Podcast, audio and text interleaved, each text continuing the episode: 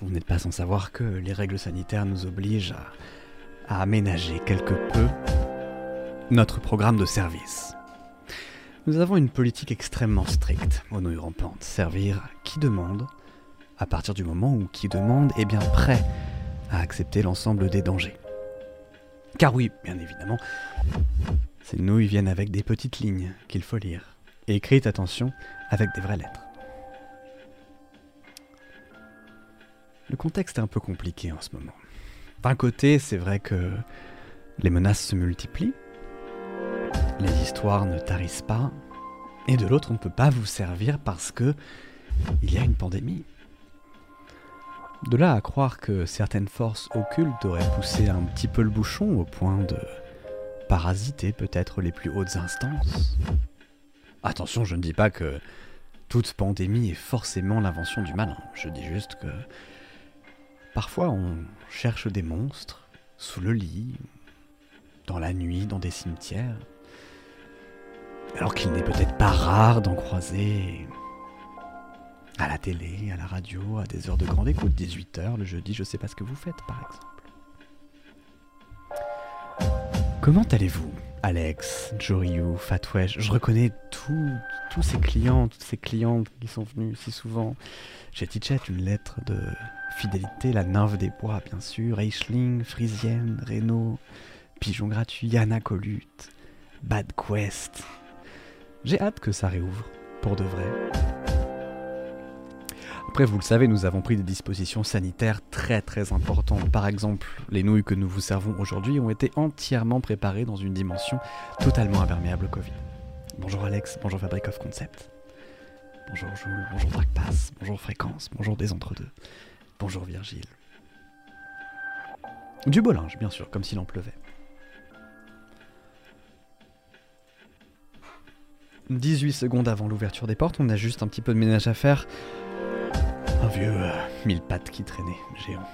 Bonjour Jean-Pierre, bonjour Hervé. Garage de l'offre, bonjour. Je reconnais le staff, l'ancien membre du staff en tout cas. Bien. Si vous me permettez, il est temps de passer à table.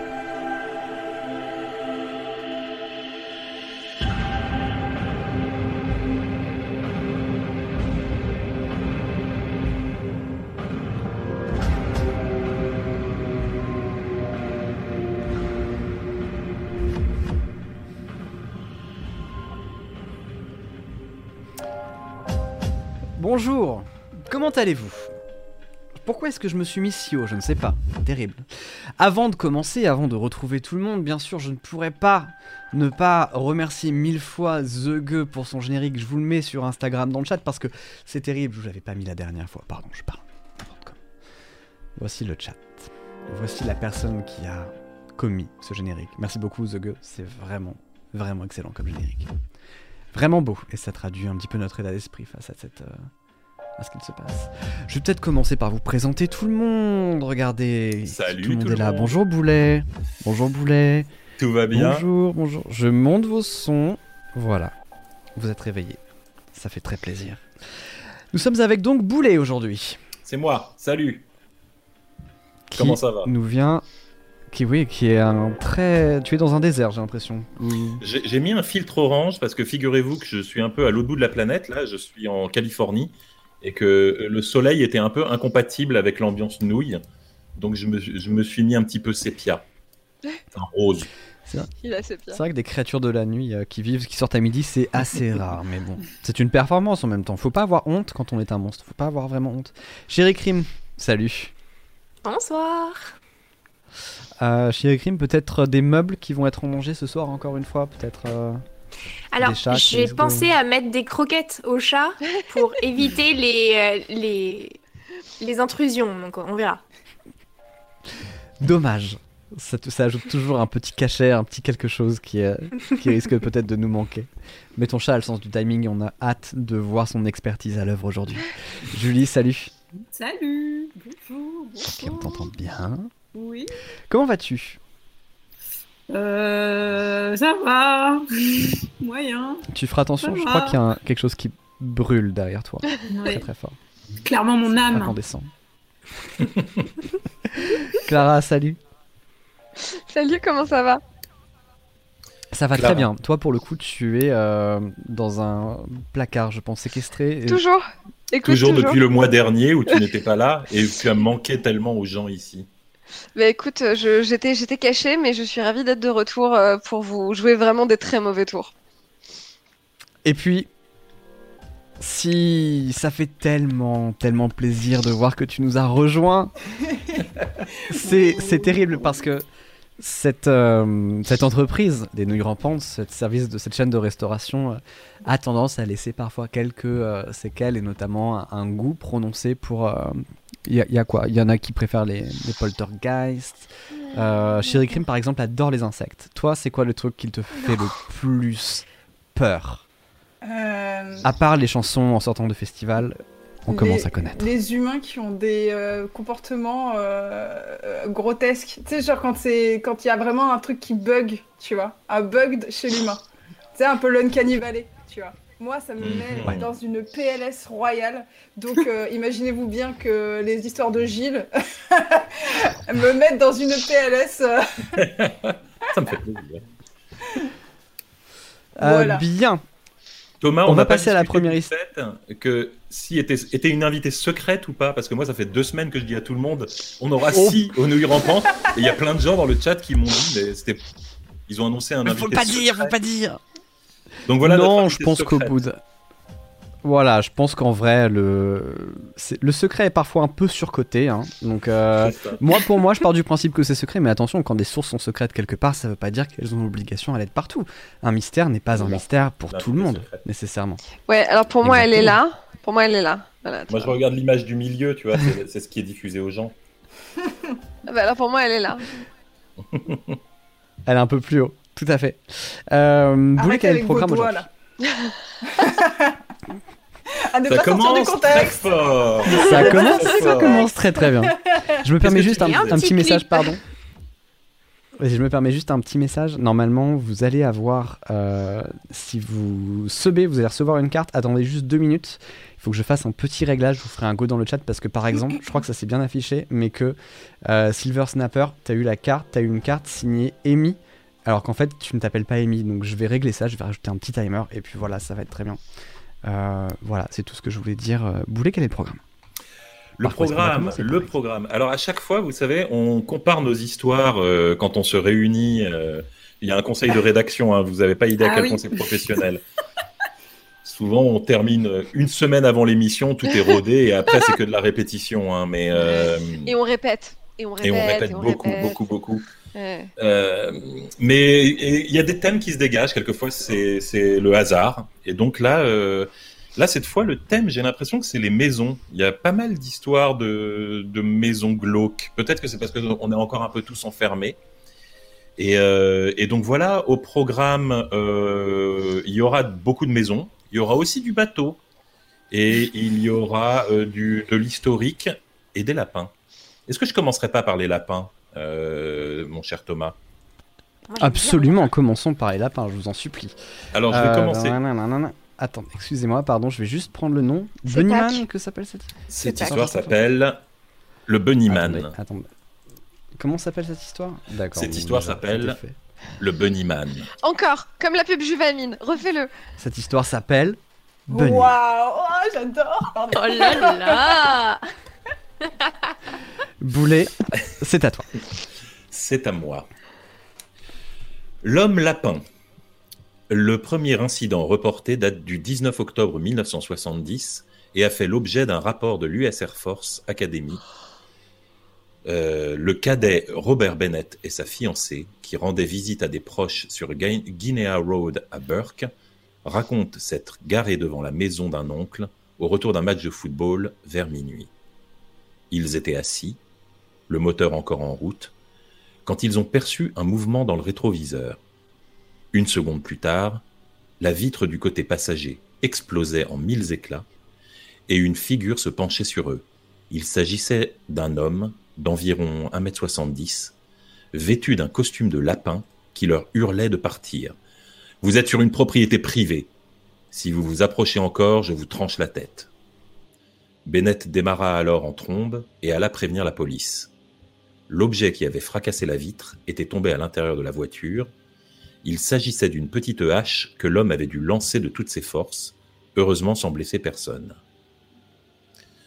Quelques jours plus tard, le 29 octobre, un agent de sécurité qui patrouillait sur le site de construction d'une nouvelle maison dans le parc King Park West, sur Guinea Road, entendit des coups sur le porche inachevé. Un homme d'une vingtaine d'années, habillé d'un costume de lapin gris et blanc, donnait de violents coups de hache à la structure. Quand il vit le garde, il se tourna vers lui et lui cria Vous êtes sur une propriété privée, ne vous approchez pas ou je vous coupe la tête. Dans le canton de Fairfax, l'histoire est devenue légendaire. À la fin des années 60, un bus qui acheminait les prisonniers d'une clinique psychiatrique a eu un accident dans la forêt, aux alentours de Clifton. Deux d'entre eux parvinrent à s'échapper à cette occasion, et les efforts pour les retrouver se montrèrent vains. Quelque temps après, plusieurs promeneurs rapportèrent avoir trouvé des carcasses de lapins à moitié dévorées, accrochées aux branches des arbres. Puis un jour, ce fut le corps d'un homme que l'on retrouva pendu et éventré. Une opération de police de grande envergure fut lancée, et on finit par trouver l'un des prisonniers. En cherchant à fuir ses poursuivants, il s'engagea sur un pont de voie ferrée et fut fauché par un train avant d'avoir pu atteindre l'autre côté.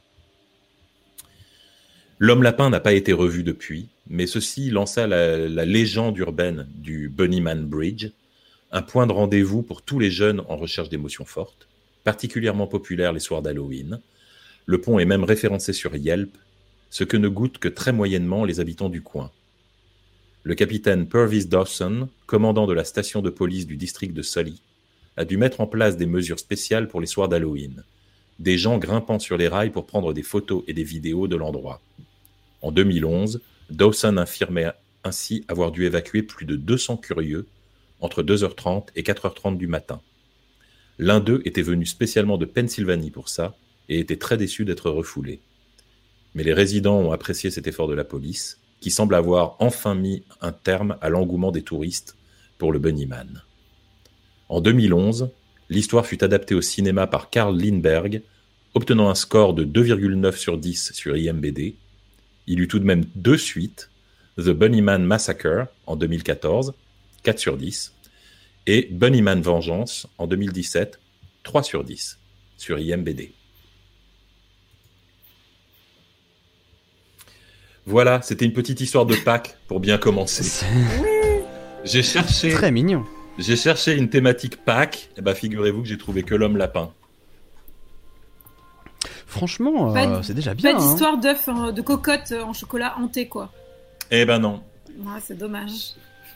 Mais non, des, des- ouais, je sais pas, des cloches. La cloche hantée. Ah, la y cloche. avoir quelque chose La comme ça. cloche sanglante qui kidnappe les enfants quoi le dans le jardin euh, alors qu'ils cherchent les œufs. Il Alors, bien y avoir Sylvain- des trucs de cloches qui sonnent. euh, Euh, oui. sans- ah bon, on en a eu une histoire de, raison. de- On a eu une histoire de cloche qui sonnait dans la forêt.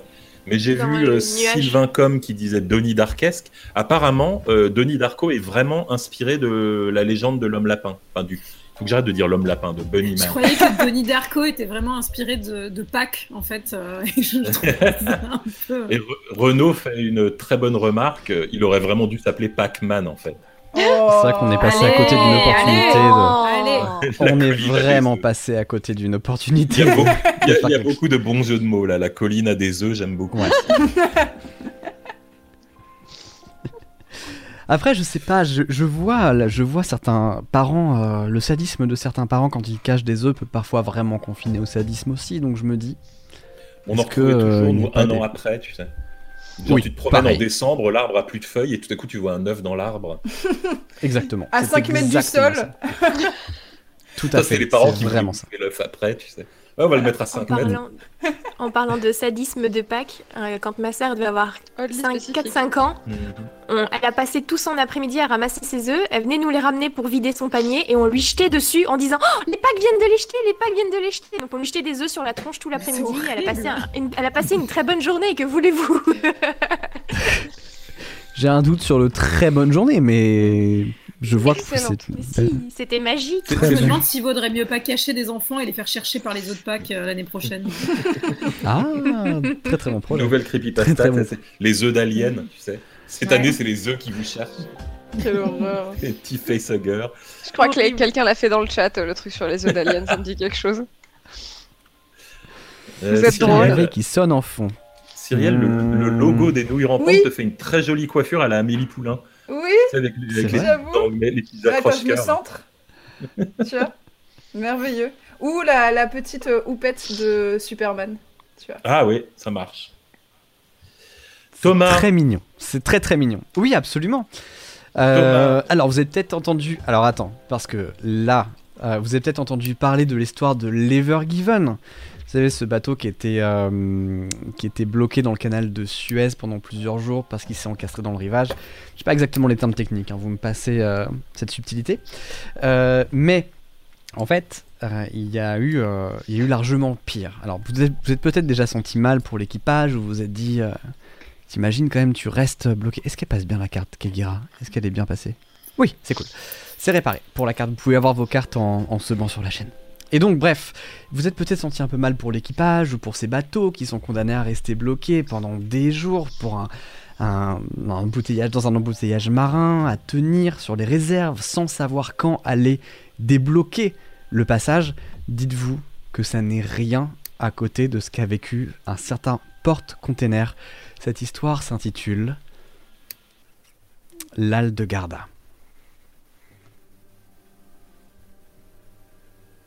Ok. Petit élément de contexte pour commencer. On est en 1967.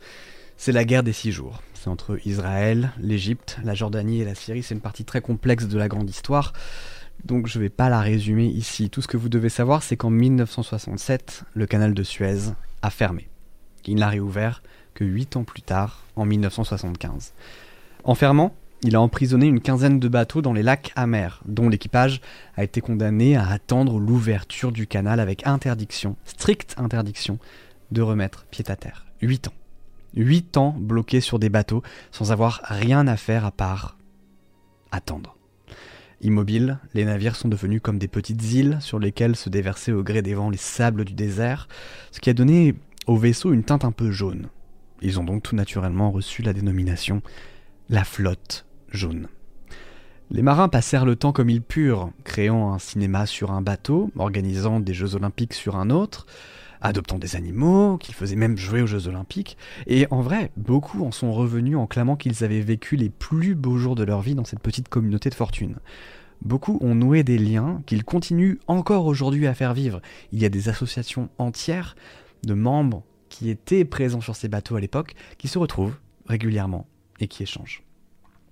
Parmi les 15 navires qui étaient bloqués sur les lacs amers, il y en a un qui n'est pas revenu exactement avec les mêmes histoires.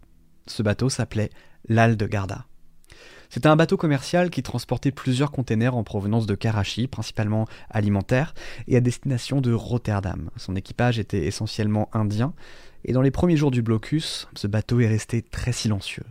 Là où les autres vaisseaux ouvraient les canaux de communication, on cherchait à, atteindre les autres navires qui étaient bloqués pour ben, juste euh, communiquer. L'Aldegarda ne répondait pas. Il a fallu plusieurs semaines avant que leur équipage obtienne cette permission.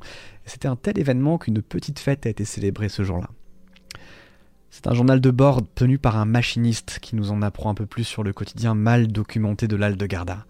Et malgré ce que racontent les survivants, ces huit années bloquées sur un navire ont été une épreuve difficile, éreintante notamment mentalement. Le 5 mars 16 17 1969, pardon, le machiniste s'endort pour une énième nuit froide, et cette nuit, il entend à peu près ça. Imaginez avec un peu plus d'écho, c'est un bam, bam qui tape très fort dans les murs et ça dure toute la nuit. La nuit. Bam, bam, bam, bam. Et il n'est pas seul. Le lendemain matin, tout le monde ne parle que de ça. Mais très vite, l'équipe de nuit les rassure. C'était le vent. L'équipe de nuit avait dû réparer une fixation qui avait sauté, un conteneur se faisait légèrement bousculer par le vent. Voilà. Des membres de l'équipe de nuit ont même réparé à la main, se blessant très légèrement dans l'opération. Une taillade ici et là, une légère luxation à la jambe, ça avait été une nuit un peu mouvementée. La journée passe. La nouvelle progresse, mais dans cette opération de routine, un mot commence à courir. Cette nuit-là, les marins sont formels. Il n'y avait pas de vent. Du moins, certainement pas assez pour bousculer un conteneur.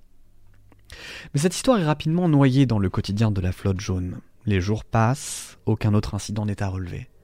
Les blessures du travailleur de nuit, en revanche, se dégradent, s'infectent, au point que des plaques noires apparaissent autour des cicatrices. C'est purulent, ça éclate au moindre effleurement. Le capitaine demande aux autorités égyptiennes de venir le chercher et le mettre en urgence dans un service de soins. Les autorités acceptent. Il ne reviendra jamais sur l'Al de Garda. Prenant conscience que le blocus du canal allait encore durer, l'Égypte commence alors à extraire les membres des équipages pour les renvoyer chez eux. Le machiniste, lui, est essentiel, donc il n'est pas sur la liste, il va devoir rester jusqu'au bout. Il a bien cru que ce jour n'arriverait jamais. Le 4 mars 1971, dans la salle des machines, il entend un crissement assez difficile à reproduire. Voilà ce qu'il écrit dans son journal. J'ai au début cru à une valve qui aurait lâché. C'était un bruit strident, comme plusieurs craies sur une ardoise. J'ai fini par le repérer. Le bruit était extérieur. Ça faisait comme si un objet nous avait heurté à tribord, mais la navigation m'a confirmé qu'aucun objet ne s'était approché du bateau. Rien, donc. Tellement rien que les autres membres de l'équipage ne l'ont pas entendu non plus. Le machiniste écrit une semaine plus tard. Je suis épuisé. J'entends des bruits, des chocs, des crissements. J'ai besoin de dormir, mais j'ai pas le temps de le faire. Dans ce monde où tout s'est arrêté, j'ai interdiction de prendre la moindre pause. Si je m'arrête, c'est tout le bateau qui s'effondre. Le 16 mars 1971, un canot d'entretien fait le tour de l'Al de Garda. Il remarque une série de rayures, franches, nettes, sur le flanc tribord, près des salles des machines. Ces rayures font près de 5 mètres de long chacune. Elles sont parallèles. Le 18 juillet 1971, le machiniste explique des manœuvres qu'il conduit en salle des machines dans l'anticipation des jeux interbateaux qui auront lieu dans les lacs amers. Le lendemain se tiendra un match de balle aux prisonniers aquatiques contre l'un des bateaux polonais. Il s'est donc porté volontaire avec quelques camarades pour représenter l'Al de Garda. Le lendemain sera son jour de congé. Il pourra se permettre une petite baignade et enfin prendre un peu de bon temps. La description de ce jour d'attente est le dernier article de son journal. C'est aussi la dernière trace écrite de l'Al de Garda. En 1975, tous les bateaux des lacs amers regagnent leur port de destination. Si vous regardez la liste des navires qui ont été bloqués, l'Al de Garda n'en fait pas partie. Néanmoins, le fait que nous ayons encore des traces du journal du machiniste nous donne un indice. Le bateau est bien arrivé à terre. Peut-être sous un autre nom. Et nous pourrions très bien retrouver lequel puisque nous avons la liste et le nombre de conteneurs que ces bateaux avaient au départ et à l'arrivée. Or, il se trouve qu'un des navires de la flotte jaune est parti avec 513 conteneurs, mais n'en comptait que 512 à son arrivée.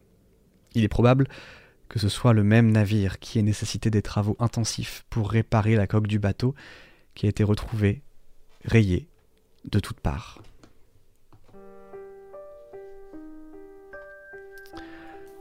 Je vous mets peut-être l'article vers la flotte jaune.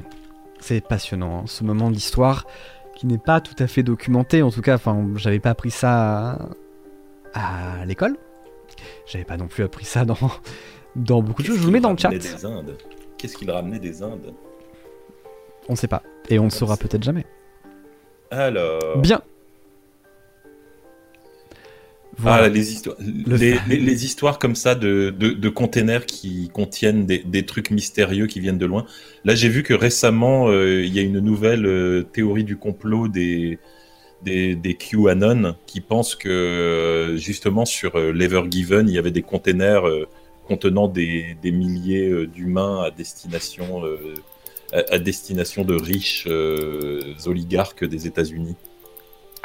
Bah oui, Comme quoi évidemment. Évidemment, évidemment. Surtout qu'il Des enfants, hein, bien sûr, parce que c'est c'est QAnon, donc il faut que ça soit glauque. Euh, Clara, ton Il y a micro est toujours Sylvain. coupé, hein, je te prie.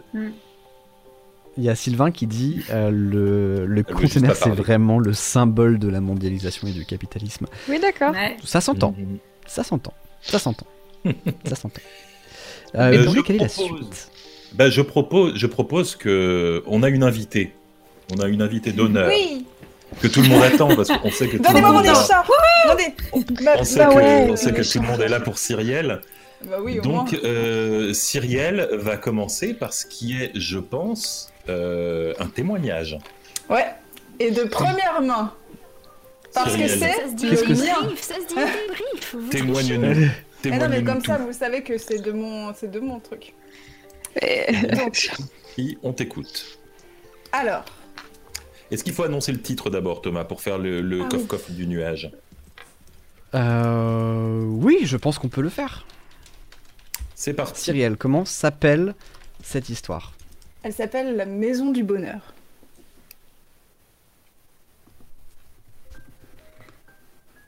Quand tu veux. Alors, euh, je vais placer comme ça. Donc, j'ai pas besoin de dire d'où elle vient, parce qu'elle vient de ma vie. Tout simplement. Alors, on est en 2017. Après plusieurs années à vivre dans un clapier à lapin au centre de Paris, mon compagnon et moi-même décidons de devenir comme la fouine, propriétaire. Comme la moula ne coule pas à flot, hein, j'ai oublié d'être tradeuse, quelle idée de faire de la bande dessinée, et que nous voulions plus qu'un 12 mètres carrés euh, atypique, qui veut dire sans fenêtre, hein, clairement, euh, nous avons passé le périphérique pour aller en banlieue. Je sais, c'est terrifiant. Ça va les Parisiens? Ça va Gilles? Tu vas bien? Bon allez, on continue. Donc nous nous mettons en recherche d'une maison, celle qui va faire battre notre petit cœur et nous endetter sur 25 ans. Après avoir écumé pas mal de biens, trop chers, mal foutus, mal placés, on tombe sur une maison de, de- de 1930 qu'on baptise entre nous, pour la blague, la maison de la famille Adams. C'est notamment dû à sa façade qui est très haute et noire. Le quartier est cool, là où on veut. Et puis en plus, elle est dans nos prix. On va la visiter et elle devient instantanément la maison. Alors, on est très cartésien avec mon compagnon. On, voilà, les ondes, les chakras, on y croit zéro. Mais là, je sais pas. On a eu l'impression que la maison, c'est elle qui nous a choisis, et pas l'inverse. C'était comme une évidence, quoi. Et pourtant, sur le moment, elle a de quoi rebuter, hein, honnêtement. Tout est à refaire. Pas d'isolation, électricité dangereuse, des trappes qui ne mènent à rien. Quatre conduites cheminées, mais une seule alimentée. Des murs rouges sang partout. Et une salle de bain noire, avec une moquette noire et une, baignoire en forme de cercueil. Bon, le goût, les couleurs. Ouais, c'est chelou, mais l'excitation d'avoir trouvé The One nous galvanise et on y pose surtout un regard amusé. Donc cinq minutes après notre arrivée, on la veut. On la veut. Mais on sait qu'on n'a pas le dossier le plus sexy. Alors on en fait des caisses sur le sentimental. Oh oui, on prévoit de se marier prochainement. Quand l'agent va rentre dans la deuxième chambre, qui va devenir mon atelier, ici présent, et qu'elle sous-entend que ça pourrait être une chambre d'enfant, j'y vais pleine balle. Je lui dis "Oh oui, ça serait parfait" en me touchant le ventre. Non mais la comédia, la comédia dell'arte. Mon mec a dû se retourner pour pas éclater de rire. On fait notre offre, on serre les fesses et sans deck, on l'a. On l'a. Jour de la signature, on rencontre le fils de la famille. Il nous raconte que son père est mort et que c'est pour ça qu'il vend la maison. Mais qu'il est heureux que ce soit un jeune couple qui reprenne sa maison. Et il nous dit avec émotion, l'agent m'a dit que vous prévoyez d'avoir des enfants. C'est bien parce que la maison soit de nouveau emplie de, de bruit d'enfants. Elle en a besoin. Besoin Ok. Avec mon mec, on en rigole. Euh, on se dit, mais euh, enfin, on en rigole après, hein, pas devant lui, en sortant du notaire. Et euh, enfin voilà, mais quel forceur sur les mioches. Moi, j'ai juste surtout, surtout besoin qu'on me lâche l'utérus. Et puis on passe à autre chose. On est si heureux d'avoir notre maison. On bazarde notre KGB parisien, on fourre tout dans un camion et on déménage. C'est parti pour un paquet d'années de travaux. On s'occupe de la salle de bain, du salon, de la chambre, on isole, on enduit, on repart au kilomètre du mur rouge. Et puis on attaque la deuxième chambre, mon atelier. Cette pièce est coupée en deux par une mur qui délimitait une sorte de KGB. On le démolit comme des brutasses, tant et si bien qu'on fait un trou dans le plafond. Et on voulait pas le toucher le plafond parce que faire un plafond, c'est chiant. Je laisse euh, Thomas montrer la photo. Et en fait, euh, bah on s'engueule comme tout couple. Putain, tu fais chier. Putain, t'aurais pu faire attention. Gna gna gna. On se dit que, mais au final, on se dit que c'est pas si mal en fait qu'on puisse pouvoir jeter un œil à la charpente qui était jusqu'alors condamnée. Il n'y a pas de trappe sur le plafond. Tout est hermétique. Donc voilà, vous pouvez voir la photo, le fameux trou, euh, j'ai même mis une petite flèche. Mais donc, ça consistait, pour voir la charpente, euh, à passer sa tête dans ce trou pour euh, aller regarder. Autant vous dire qu'aucun de nous deux euh, ne faisait le Figaro. Hein. Euh, on a tous vu des films d'horreur. Non. Donc on a convenu qu'on allait passer un de nos téléphones en mode flash et on a retrouvé la vidéo.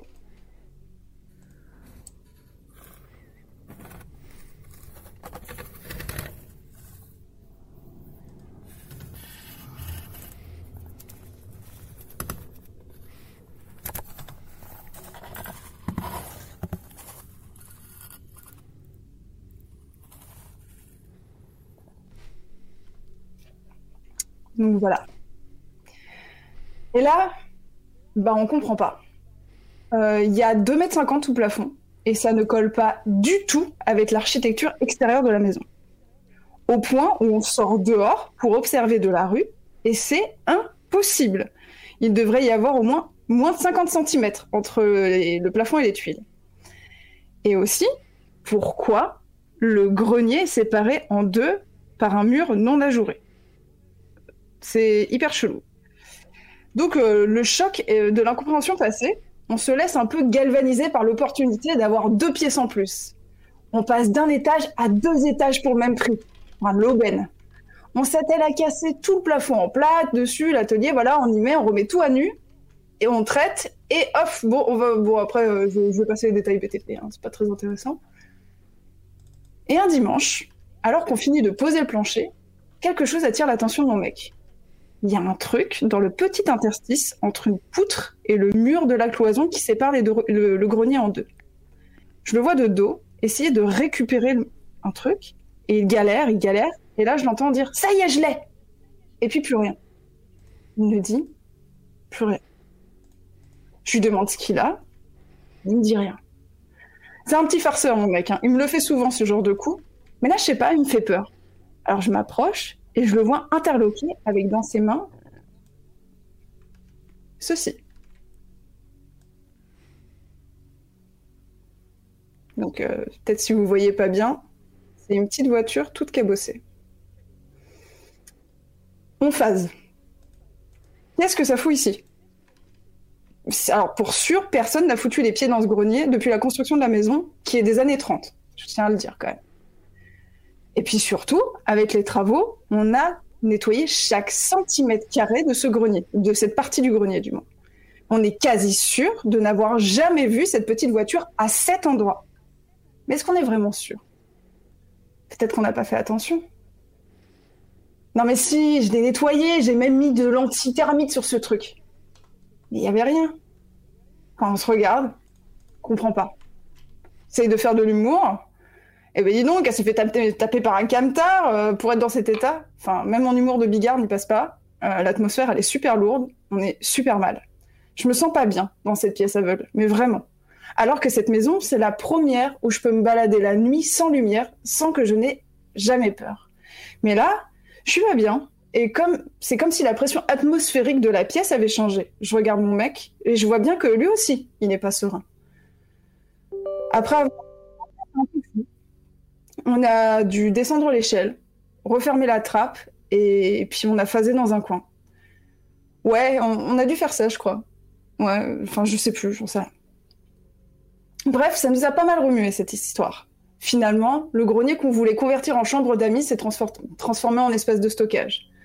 On croit pas aux entités, aux mauvaises ondes, mais on n'arrive pas à y rester longtemps. Et pour ce qui est de la seconde pièce, au-dessus de notre chambre, on n'y a, jamais touché. Je crois pas aux esprits frappeurs, ni aux maisons hantées. Mais parfois dans la nuit, je crois entendre des petits bruits de pas, rapides, comme ceux d'un enfant. Alors que, n'importe quoi, c'est juste l'escalier qui craque, le bois, la tuyauterie qui travaille, comme dans toutes les vieilles maisons. Hein. Pas vrai? Pas vrai? C'est terrible. Elle est terrible. hein. Avec en plus l'enfant qui est passé derrière toi pendant que tu racontais l'histoire, c'était hyper. Non, dis pas ça Il y a la nymphe des bois qui propose que tu lui donnes un nom. À l'enfant? Ben, je sais pas. absolument. Je sais pas. On va l'appeler. Surtout pas, surtout pas. Non, non, non, non, non, non, non, non, non, non. Et que... Normalement, non. si tu lui donnes un nom, tu vas apprendre qu'il y a un enfant qui avait ce nom-là, qui a vécu dans la maison. C'est comme ça. Non, non, non, non, non, non. Si tu donnes un nom à une entité qui n'existe pas, du coup, il y a une mauvaise entité qui vient et qui prend ce nom. Il faut pas faire ça. D'accord, on lui donne pas de nom. Non, non, non, non, non, non, non. Appelons le Gilles. Non. C'était Pigeon gratuit qui proposait. Euh, Clara, est-ce que est-ce que c'est quelque chose de légal Est-ce qu'il y a un texte qui euh, stipule ça Ah non, non, c'est Gilles, euh, Thomas. C'est le texte des esprits. Quoi. C'est le code, le code ectoplasmique. Non, non, non, il y a un vrai truc qui est que les, les entités ont des noms, et si jamais en fait tu, tu crées une espèce de fausse entité, en fait tu crées un masque et ça invite une entité pas gentille du tout à venir taper le squat dans ton masque. Donc genre, surtout pas. Honnêtement, c'est pas. crédible. Oh, que les ça tire. J'allais dire Boulet, elle est convaincue. Tout le monde. Alors, Tu sais quoi Cyrielle- Dans le doute. Dans Non, le doute. je le fais pas. Oui. Cyrielle, Non, non. moi je peux te raconter une histoire où quand j'étais petit, on avait un grenier chez mes parents comme ça, où on allait jouer. Et il y avait euh, un mur en, en briques rouges, là, comme il y a chez toi. Et, euh, et on avait des espèces de petits personnages, je sais pas comment ils s'appelaient, c'était c'était pas les fabulantes, mais c'était ce genre de truc, il y avait une petite princesse et tout. Et on, les, on leur avait fait des petites chambres dans le, dans- à l'intérieur des briques. Et puis un jour, on a voulu récupérer la princesse, mais avec nos petits doigts d'enfant, on l'a poussée, elle, elle, elle s'est retrouvée coincée dans un aglo, comme ça. Et on Très a bien. essayé avec plein de trucs, avec des pinces, avec des fils de fer, de la faire ressortir. Et la princesse dort encore dans un aglo, euh, quelque part dans le grenier de mes parents. Et Bien En sûr. plus, Très entre-temps, se sont transformés, c'est devenu des pièces, etc. Donc, si ça se trouve, dans 100 ans, il y a quelqu'un qui va péter ce mur et qui va trouver une petite princesse. Et ouais, Et dans dire, un siècle, tu qu'est-ce vas faire bader un jeune couple qui va arriver, qui va faire Ah putain, je voulais en faire Ils un auront un sujet de podcast, qu'est-ce que tu veux que je te dise? Ils auront, ils auront qu'à faire un podcast. Yes. Je vois que tout le monde dit est la Skip prochaine BTP, mais on se refait pas. hein. quelle, est la, prochaine histoire? Ah bah tiens, moi je vais aller- Euh, euh, je vais, euh, je vais dire que c'est Chéri Crime, Chéri Crime qui veut nous parler d'histoire. Alors Chéri Crime, tiens, moi, comme j'ai un peu des, problèmes de connexion avec toi où je t'entends très mal, je vais en profiter parce que j'ai entendu un bruit dans l'appartement, je vais voir ce qui se passe. Je vous laisse avec Chéri Crime qui va nous raconter une histoire qui s'appelle La Ruche. Comment s'appelle cette histoire, chérie Crime? Ruche. Vraiment, il y a un souci de timing avec cet effet, mais on va y arriver. La ruche. À toi. Nous sommes en 1839, tout près d'Elgin, en Écosse. Violet Spears vient au monde dans une famille d'agriculteurs. En grandissant, elle adore dessiner, chanter et jouer des pièces de théâtre pour sa famille. À 15 ans, elle épouse un agriculteur de 33 ans, Henry Fitzpatrick. Elle aura quatre enfants, dont deux jumeaux avant ses 22 ans. Thomas? Pardon, ça arrive. Je monte la photo immédiatement. À partir de là, Violette cesse de tomber enceinte. Tu peux quand même mettre sa photo, hein Mais sa photo ne s'affiche pas. C'est Bon, étonnant. c'est pas grave. À partir de là, Violette cesse de tomber enceinte. Et la rumeur veut que ce soit dû au fait qu'Henri a tendance à s'égarer. Autrement dit, à la tromper à droite, à gauche. Quelques années plus tard, alors que Violet Fitzpatrick a 33 ans, son mari décède lors d'un accident de chasse dans des circonstances un peu floues. Nancy, l'aînée de Violet et Henri, étant déjà mariée à ce moment, elle accueille sa mère ainsi que ses trois frères et sœurs pour deux ans de deuil. Mais au deuxième anniversaire de la mort de son mari, Violette disparaît. Profitant du fait que ses enfants travaillent dans des fermes voisines, elle quitte sa famille en ne laissant derrière elle que ses trois robes de deuil empilées sur son lit. Malgré la sombre réputation qu'elle gagnera plus tard, elle ne portera plus jamais de noir. On n'entend plus parler d'elle pendant un an, jusqu'à ce que des petites sommes commencent à arriver mensuellement. Non, Boulet, non, Thomas, c'est trop tôt. Commencent à arriver mensuellement à la famille de Nancy livré par messager et toujours accompagné d'un petit brin de violette. Nous sommes maintenant en 1876, à Édimbourg. Une femme, nommée Madame Violette, commence à se construire une forte notoriété de puissante médium et hypnotiseuse. La charismatique spiritualiste a rassemblé autour d'elle un groupe de fidèles qu'elle appelle affectueusement sa ruche. Ces séances de spiritisme sont de plus en plus élaborées et émerveillent ses convives. Elle y introduit progressivement ce qu'elle nomme le rituel du sang. Ses clients sont invités à donner de petites quantités de leur sang pour l'aider à se connecter aux esprits. Violette boit alors dans un gobelet avec euh, boit alors un gobelet pardon avec tous les sangs mélangés avant de commencer sa séance. Elle rapportera plus tard que ça la rendait euphorique et je cite Cet élément qui m'est revenu avait manqué toute ma vie. Deux ans suffisent pour que les places pour assister aux séances de Violette s'arrachent à prix d'or. Elle abandonne alors sa modeste maison pour vivre avec sa ruche dans les voûtes d'Édimbourg, un réseau souterrain où vivent et trafiquent les personnes peu recommandables de la ville. Les membres de la ruche ne sortent plus que la nuit.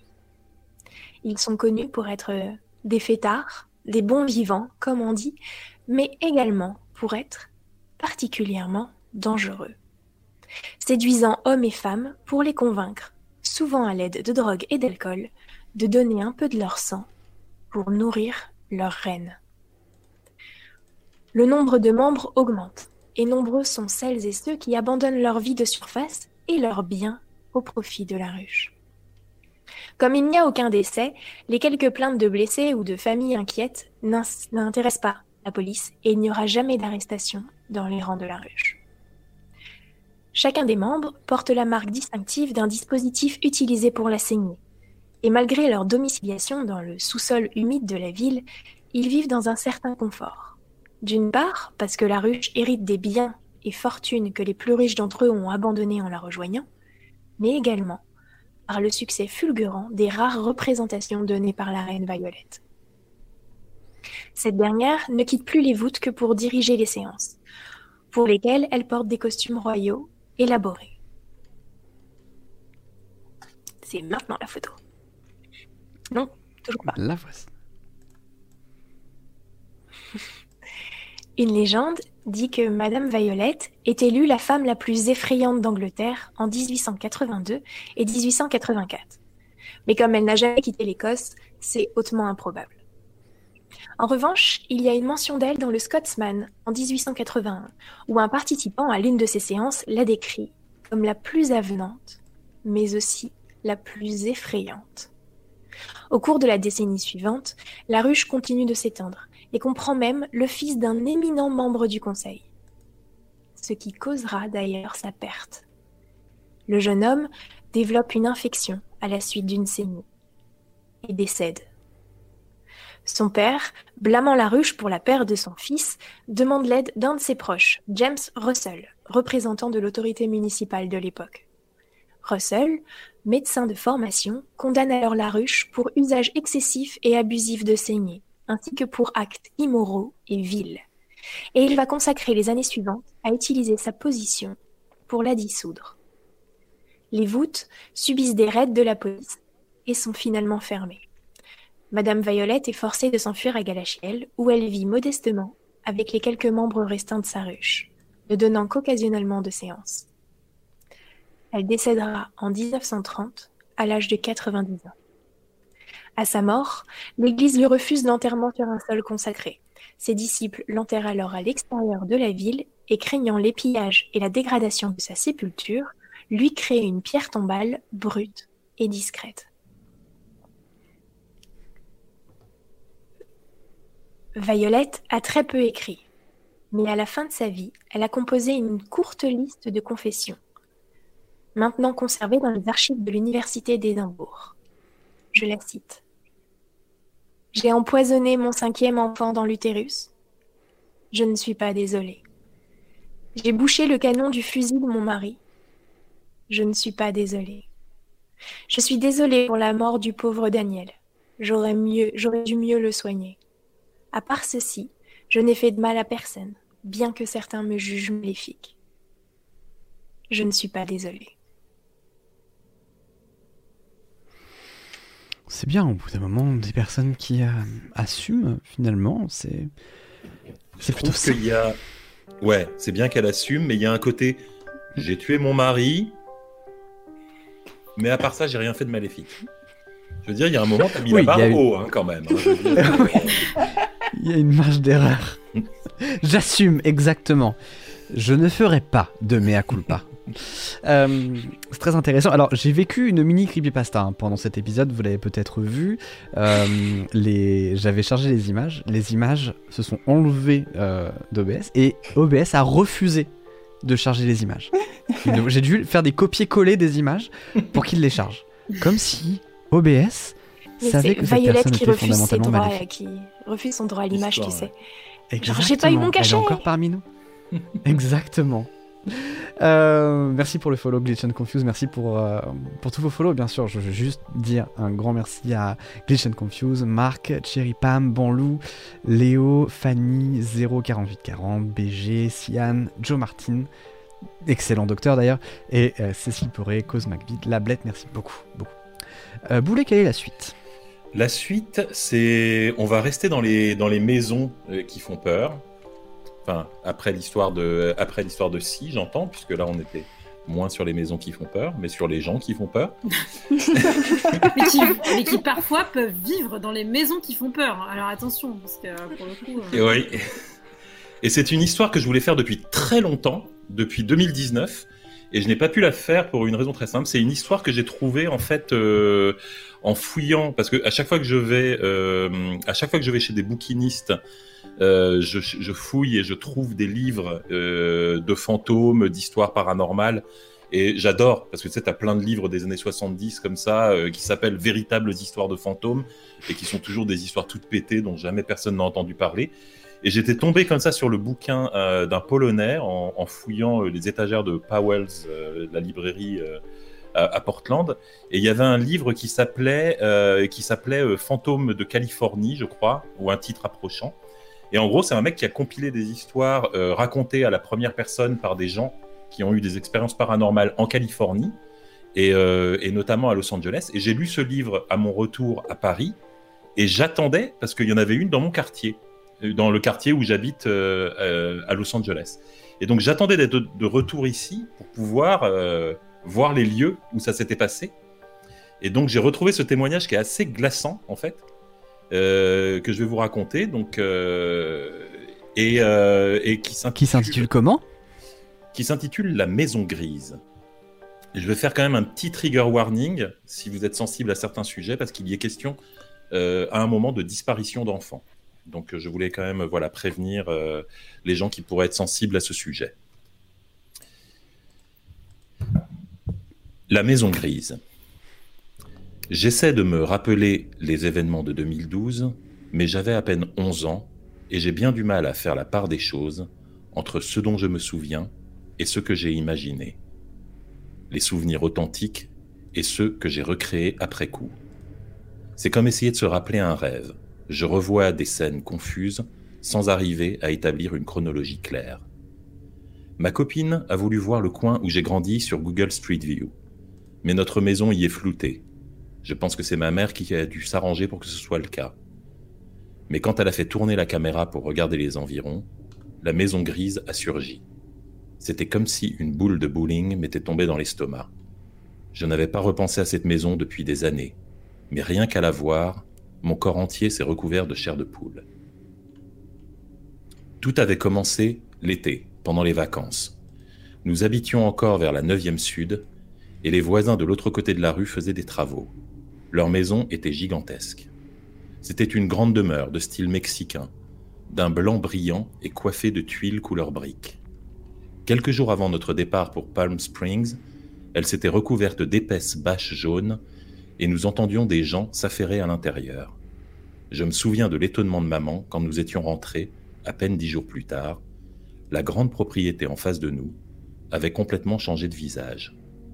Les palmiers avaient été coupés, la pelouse égalisée, la moindre plante arrachée.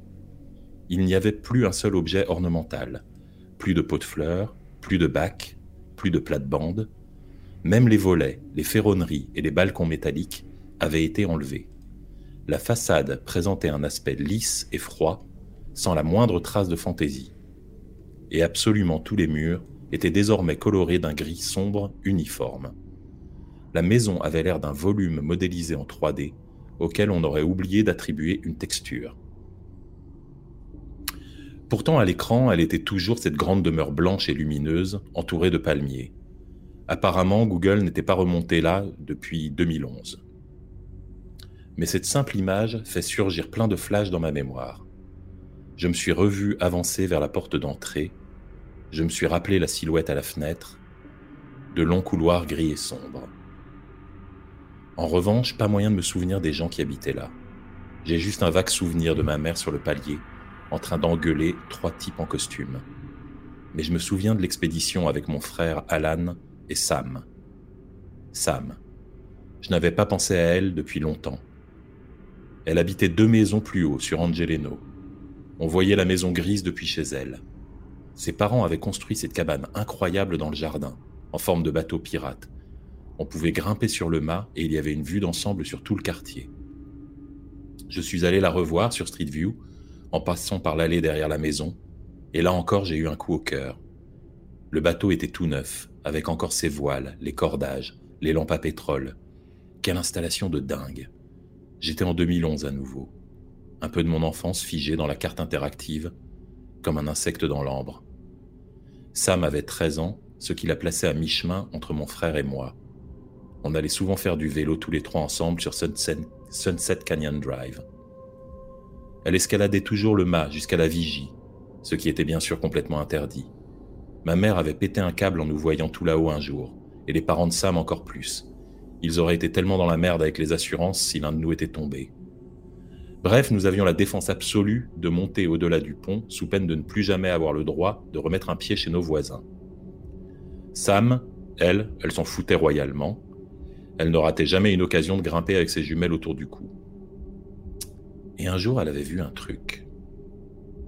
Quelqu'un lui avait fait signe depuis la fenêtre de la maison grise. Quelqu'un d'environ notre âge, apparemment. Nous pouvions voir la fenêtre d'où nous étions, mais entre la distance et les reflets du ciel, impossible de voir s'il y avait vraiment quelqu'un derrière. Sam, elle, était surexcitée. Il faut dire que ça faisait plusieurs semaines qu'on fantasmait sur cette maison bizarre et ses locataires invisibles, alors en repérer un, et qui plus est d'à peu près notre âge, c'était l'événement des vacances. Je ne me souviens plus vraiment de ce qui s'est passé ensuite. Je me rappelle juste m'être senti exclu parce que Sam et mon frère ne parlaient plus que du voisin de la maison grise. Ils avaient essayé de s'approcher, mais rien ne semblait bouger à l'intérieur. Moi, j'étais resté à les attendre une heure dans le bateau avec ma déesse, en pleurant sur Pokémon Black and White, parce qu'on me laissait tout seul. Pendant plusieurs jours, ils avaient tenté plein de trucs, qui allaient d'envoyer des ballons par erreur sur la pelouse, jusqu'à lancer des graviers sur la fenêtre de l'étage. Sam parlait même d'imprimer un faux flyer avec une photo de chat afin d'avoir une excuse pour frapper à la porte. À chaque fois, j'étais abandonné en retrait et je le vivais très mal. Et puis, il y a eu le sleepover. Sam avait invité mon frère à dormir dans le bateau. J'avais pleuré et hurlé, excédé et désespéré d'être toujours exclu, jusqu'à ce que ma mère appelle les parents de Sam et que je sois invité aussi. Alan était furieux contre moi, mais ma mère lui avait bien fait comprendre que c'était ça ou rien. Bref, nous avions emporté des sacs de couchage, des friandises, et nous nous étions installés dans la cabane. Cette nuit-là, quand je me suis réveillé, j'étais tout seul. À côté de moi, il y avait deux sacs de couchage vides, et les chaussures de Sam et de mon frère n'étaient plus là. J'ai commencé à paniquer. À 11 ans, loin de mon lit, au milieu de la nuit, avec les bruits des animaux nocturnes tout autour de moi. Je ne faisais pas le fier. La cabane était soudain beaucoup trop petite et beaucoup trop sombre. J'ai enfilé mes chaussures et je suis sorti. Je n'avais aucun mal à deviner où ils étaient allés. J'ai descendu la ruelle et arrivé à l'arrière de la maison grise, le doute n'était plus permis. Derrière une des vitres du rez-de-chaussée, le visage de Sam, effrayé, brièvement éclairé par la lumière de son portable, venait de passer. Je crois qu'elle courait. J'ai voulu les rejoindre, mais je ne voyais pas par, où ils avaient pu passer. Tout paraissait fermé et éteint. La seule ouverture accessible me semblait être une petite trappe au pied du petit escalier de la porte de derrière, ce qui me paraissait beaucoup, beaucoup trop effrayant pour m'y risquer. C'est là que ma mémoire me fait défaut. Je n'ai plus aucun souvenir de comment je suis rentré, mais je me revois dans ce couloir. L'intérieur de la maison était aussi étrange que l'extérieur. On aurait dit des locaux professionnels à l'abandon. Partout, il y avait des bureaux, avec leurs chaises à roulettes, couverts de papier, des ordinateurs ronronnant dans le noir. Le sol était poisseux. J'entends encore le bruit de mes baskets quand je marchais dessus. Il semblait être fait du même crépi gris sombre que les murs extérieurs et intérieurs. J'arrivais à me diriger uniquement grâce au LED des tours. Je me souviens avoir entendu des pas précipités en haut de l'escalier. Il y avait des lumières qui bougeaient à l'étage. Je n'osais pas appeler Sam et Alan de peur d'attirer l'attention de quelqu'un d'autre. J'ai prudemment commencé à monter l'escalier. Il faisait horriblement chaud et moite. C'était le mois d'août, et la température pouvait dépasser les 40 degrés en journée. Alors imaginez cette grosse maison grise sans climatisation, avec une vingtaine d'ordinateurs qui tournent. En haut, il y avait un peu plus de lumière. Des appliques murales orange éclairaient un long couloir aux murs complètement nus. Le sol, en revanche, était jonché de papier et de vêtements. Des vestes, des lambeaux de chemise, des pantalons, emmêlés et imbibés du fluide poisseux qui me collait à mes chaussures. Tout semblait là, semblait être là depuis une éternité, à part une paire de tennis rouges d'enfant, comme celle que portait Sam. L'air avait une horrible odeur de viande. À nouveau, j'ignore ce qui s'est passé ensuite. Je me revois dans la cave. Elle était éclairée par les mêmes lumières oranges, et sur les étagères s'alignaient des centaines de bouteilles. On aurait dit des bouteilles de lait, opaques, de différentes couleurs avec des étiquettes comportant les numéros et des mots compliqués que je n'arrivais pas à lire. Je me souviens que je me cachais en pleurant. Quelqu'un me cherchait. Je voyais des ombres passer dans le ray de lumière en bas de la porte, et des gens semblaient s'activer en silence pour ouvrir la serrure dont j'avais tourné la clé en entrant. Je me souviens avoir grimpé le long d'une rampe et être ressorti par la petite trappe dans la cour intérieure. Je voyais le faisceau d'une lampe. Quelqu'un contournait la maison pour m'attraper. J'ai couru aussi vite que j'ai pu, de l'autre côté de la rue. Le reste est encore plus flou. Je revois ma mère, en robe de chambre, appeler la police. J'étais en pleurs sur le canapé. On m'a posé mille questions. Apparemment, les voisins avaient surpris deux enfants en train de s'introduire dans leur maison la nuit et avaient appelé 911. Quelqu'un avait vu Sam et Alan courir sur Olive Avenue, un peu plus bas. Personne n'a cru mon histoire. Les policiers ont affirmé que la maison était toujours en travaux, inhabitée, et toutes les portes fermées. Un des propriétaires était passé ouvrir le lendemain et il n'avait rien constaté d'anormal. Maman a passé les semaines qui ont suivi à téléphoner à tout le monde qu'elle pouvait. Voisins, presse, avocats, détectives. Elle a énormément pleuré. Elle pleure encore parfois.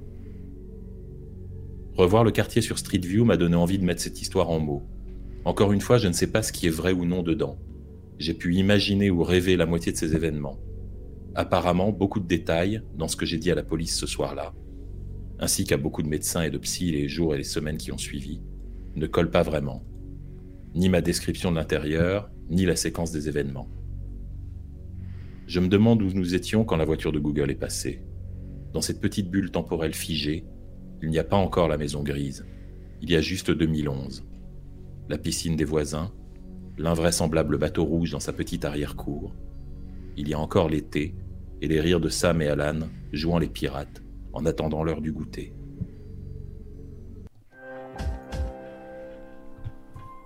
Alors. Moi, j'ai été une fois euh, pris en photo sur Google Street View. oh là là, Clara, elle a l'air triste. Alors, euh, évidemment, j'ai continué l'enquête. hein. C'est sympa, Alors, dis ça, donc, dit Cora Dude. Euh, alors, j'ai continué l'enquête et euh, l'avantage, c'est qu'il y avait, c'est qu'il y avait des indications très claires sur le quartier et que j'ai donc pu trouver. Je, je, pense, alors, euh, je, sais même que la maison serait. Ah bah attendez, je l'avais déjà. La maison serait. Euh, bougez pas. Celle-ci. J'ai trouvé cette maison sur Street View donc là, comme indiqué dans, comme indiqué dans le dans le bouquin, qui date de l'an dernier, apparemment, le bouquin, euh, c'est toujours sur 2011 et ça serait cette maison-là. Alors comment je l'ai Elle est grise, identifiée hein, effectivement. Elle est bien Hein grise. Elle est très très grise. Non, elle est blanche. Là, c'est son ancien état. À part- euh, tu, vas, tu vas voir. Ah. Ça, c'est la maison blanche. Ouais, elle est blanche. Mais hein. j'ai effectivement repéré la maison floutée, ici. On repère la maison floutée. Ah ouais. Il y a une Ah. seule maison qui est floutée, comme ça. On ne sait pas trop pourquoi. Et euh, il y a cette maison-là qui fait quasiment face. Alors, c'est un peu bizarre parce que dans l'histoire, il dit que c'est juste en face. Et là, il y a- il y a, l'air d'y avoir une maison entre les deux. Mais regardez, quand on va dans la ruelle derrière, qui est la, la ruelle de la, de la rue dont il parle, on trouve un bateau le pirate. bateau, le bateau. Attends, fais voir Mais le bateau non. pirate. Tellement cool. Arrête, arrête, arrête. Ah Mais ouais. non. Trop cool. Ah ouais. D'accord. Et alors, euh, c'est euh, encore une fois, l'avantage, c'est que j'habite dans le quartier. Donc, c'est c'est pas loin du tout. Donc, qu'est-ce que j'ai fait? Je suis évidemment. euh, j'ai pris euh, mon appareil photo, enfin mon téléphone, et je suis allé voir l'adresse de la fameuse maison. Eh ben, eh ben, eh ben, elle est grise. Mais non, je suis mal à l'aise. Ah la vache. Elle est, elle est Surprise très très grise. Et alors c'est assez Ah, étrange parce que vous voyez. Euh, attendez, euh, est-ce que je peux refaire Non, Clara, euh, c'est toi qui es dedans Voilà. avec ton mur gris là. Grave. Que non seulement, non seulement elle est devenue toute grise, et effectivement, il n'y a plus de plantes, plus de palmiers, plus rien, plus de décoration. Ils ont supprimé euh, les balcons, etc. Mais il y a même des fenêtres qui ont disparu. Regardez, cette fenêtre-là Ah n'existe plus. Cette fenêtre-là Comment des n'existe fenêtres Ah, peuvent disparaître C'est une ici. Ici, pareil, il y avait des petites fenêtres, elles y sont plus. Et, Très bien. euh, et donc voilà. Et donc voilà l'histoire, l'histoire euh, de la maison grise. Quelle bonne nouvelle. C'est cool, je propose qu'on lance un, un format qui consisterait à regarder des, euh, à regarder des, euh, des, des endroits sur Google Street View et on les appellerait des, des badantes escales. Les situe. escales avec, avec Patrick. Des badantes escales. Absolument. Faudra qu'on fasse ça. Je sais que vous le réclamez. On Il l'invitera. viendra un jour, mais évidemment. Euh, Très bien, je crois que nous a... il y a peut-être euh, Julie, est-ce que tu nous emmènes Bah, quelque euh, part alors quelqu'un euh, attend, juste quelqu'un demande si Euh. les enfants ont vraiment disparu. Alors ça, c'est l'é- c'est l'élément qui me fait dire que c'est sans doute une fiction. C'est-à-dire que j'ai pas trouvé d'informations là-dessus. Bah, après, en même temps, On quand regardera peut-être euh, ça. Enfant disparu euh, dans un dans un truc, bon, euh, c'est un peu compliqué pour Google. Ouais. Je suis allé voir le bateau, effectivement, euh, Fanouille Fenouille. Je suis allé voir le bateau. Il est toujours là, mais il est plus du tout entretenu. Donc maintenant, il a plus de voile. euh, La peinture est tout est, est- tout écaillé, etc. Mais Oh, tellement euh, mais non, je suis pas allé toquer à la porte en revanche. Hmm. Car tu aimes vivre. Voilà. Est-ce qu'on Euh, n'enchaînerait pas sur quelque chose qui va euh, sûrement être beaucoup plus gai, puisque Ah bah oui, Forcément. oui, forcément. Non, mais là aussi, il est question de, de lieu d'habitation. Pas de maison, plutôt d'appartement, mais... euh, Est-ce qu'il est question de dégâts des eaux? C'est ça que veut savoir le public. Alors figurez-vous que le plombier est venu chez moi hier. Euh, ça n'a rien à voir avec Ah. en pente, euh, mais parce que mon chauffe-eau avait lâché. Donc, euh, voilà. Donc, La euh, la. C'est le gag récurrent. Rien Ouais, n'ira jamais. Ouais, ouais. Mais ça y est, j'ai trouvé un, plombier trop cool, donc je, je suis ravie. Voilà. C'est très intéressant Très ce que je raconte vraiment. Moi j'adore, hein, Euh, le continue sur le BTP. Des nouilles du BTP, allez. Alors, Sponsor euh, le, roi, le roi Merlin. Alors c'est un témoignage. Bah, on n'est pas loin, on n'est pas loin du BTP. Comment Ouais, s'appelle cette il est histoire, question de BTP. euh, cette question s'appelle Derrière le mur. Cette question, cette histoire, pardon. Cette histoire s'appelle Derrière le mur. C'est bon? Et c'est Ah quand oui. c'est parti. Je viens de m'installer dans un nouvel appartement. C'est une nouvelle vie qui commence pour moi et j'ai hâte de pouvoir me créer de nouveaux souvenirs dans cet espace de vie. Je viens de me séparer après cinq ans de relation. Notre rupture a été très douloureuse et je me surprends encore à penser à elle plusieurs fois par jour alors que nous ne nous sommes pas vus depuis plus d'un an. J'ai toujours cru qu'elle allions construire notre vie ensemble et avoir des enfants et le destin en a décidé autrement. Et même si aujourd'hui je n'ai plus de nouvelles, j'espère qu'elle a pu se reconstruire et qu'elle va bien. Ce nouvel appartement est situé dans un quartier de Paris où loge une bonne partie de mes amis. Je suis donc partie pour être entre de bonnes mains. En arrivant dans l'appartement, je ne peux m'empêcher de sentir un vide. Je me dis qu'il sera vite comblé par l'arrivée de mes nouveaux meubles, concrètement, et par la présence de mes potes, de manière un peu plus abstraite. Mais les mois passent et malgré le soutien de mes proches, je ne peux me débarrasser de ce sentiment de vide intense dans l'appartement. C'est absurde, je n'y ai jamais vécu avec personne et j'ai carrément changé de ville depuis ma précédente histoire. Je décide de ne pas me laisser envahir par le spleen et je multiplie les soirées dans l'appartement, jeux vidéo, fêtes, ciné, toutes les activités y passent. Et puis le confinement arrive et ces activités s'arrêtent. Un soir, alors que j'essaie de m'endormir dans ma chambre, j'entends quelque chose qui gratte dans le mur, juste à côté de mon oreille. Au début, je fuis. Au début, je flippe un peu. Et puis je me raisonne en me racontant que c'est sûrement une souris qui doit se balader entre les murs des appartements de l'immeuble. Le bruit n'est que très léger cette nuit-là et je finis par trouver le sommeil sans me préoccuper de son origine. Le lendemain soir, je me mets au lit et ne parvenant pas à dormir, je regarde un film sur ma tablette jusqu'à ce que, vers 2 heures du matin, un nouveau bruit me fasse sursauter de manière assez brusque. Les mêmes sons de grattement que la veille, mais un peu plus fort cette fois-ci. Je suis un peu angoissée. Et même si je sens bien que ces bruits viennent du mur, j'ai l'impression que le son se rapproche au fur et à mesure. Tant et si bien que je finis par me demander s'il n'est pas dans la pièce. Je n'ose pas me lever et je finis par mettre mes écouteurs pour m'endormir. Le lendemain matin, je suis extrêmement fatiguée. J'ai fait des cauchemars toute la nuit en imaginant qu'une invasion de souris a eu lieu sur mon lit. J'essaie de comprendre d'où vient le souci et je me décide à aller voir mes voisins, ceux qui habitent de l'autre côté du mur de ma chambre. Lorsque je leur demande s'ils ont constaté des bruits bizarres depuis quelques nuits, le couple me répond qu'ils ne voient vraiment pas de quoi je parle. Peut-être que leur sommeil est simplement plus lourd que le mien. Je décide de ne pas insister et me décide à acheter des boules caisses pour la nuit suivante.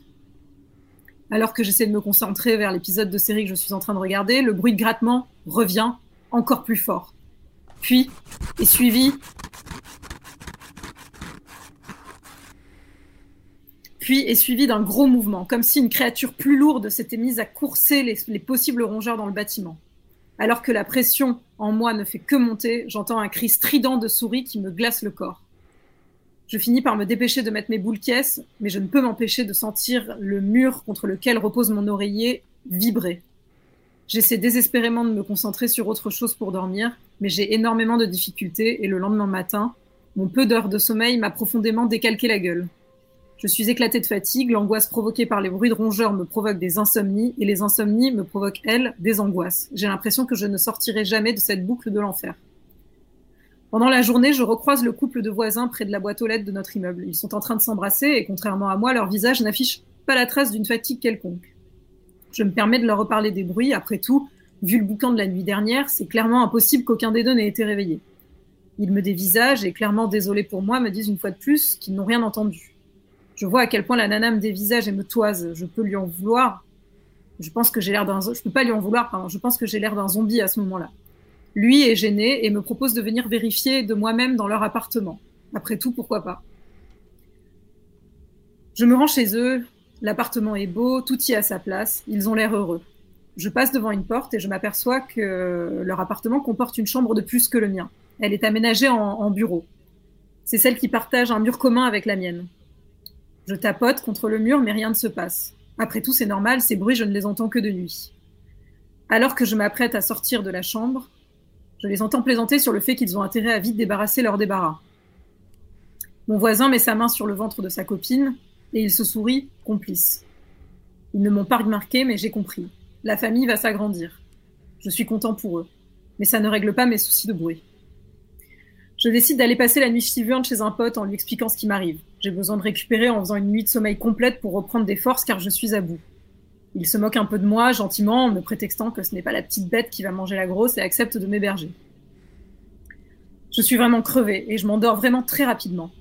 Mais je jurerais m'être réveillée au beau milieu de la nuit en entendant les mêmes bruits de grattement. Peut-être que je suis en train de devenir tarée.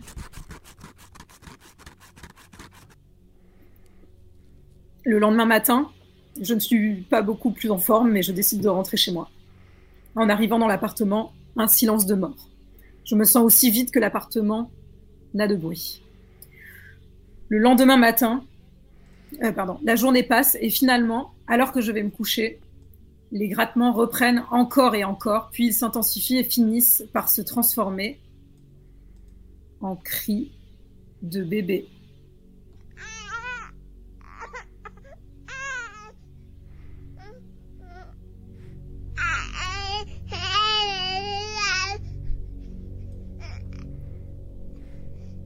C'est absurde. Il n'y a aucun bébé dans l'immeuble pour l'instant. Je suis en train de devenir fou. Ce soir-là, j'ai pris un taxi et je me suis rendu aux urgences psychiatriques. J'y suis toujours à l'heure où j'écris ces mots et je continue d'entendre les grattements de temps en temps dans ma nouvelle chambre.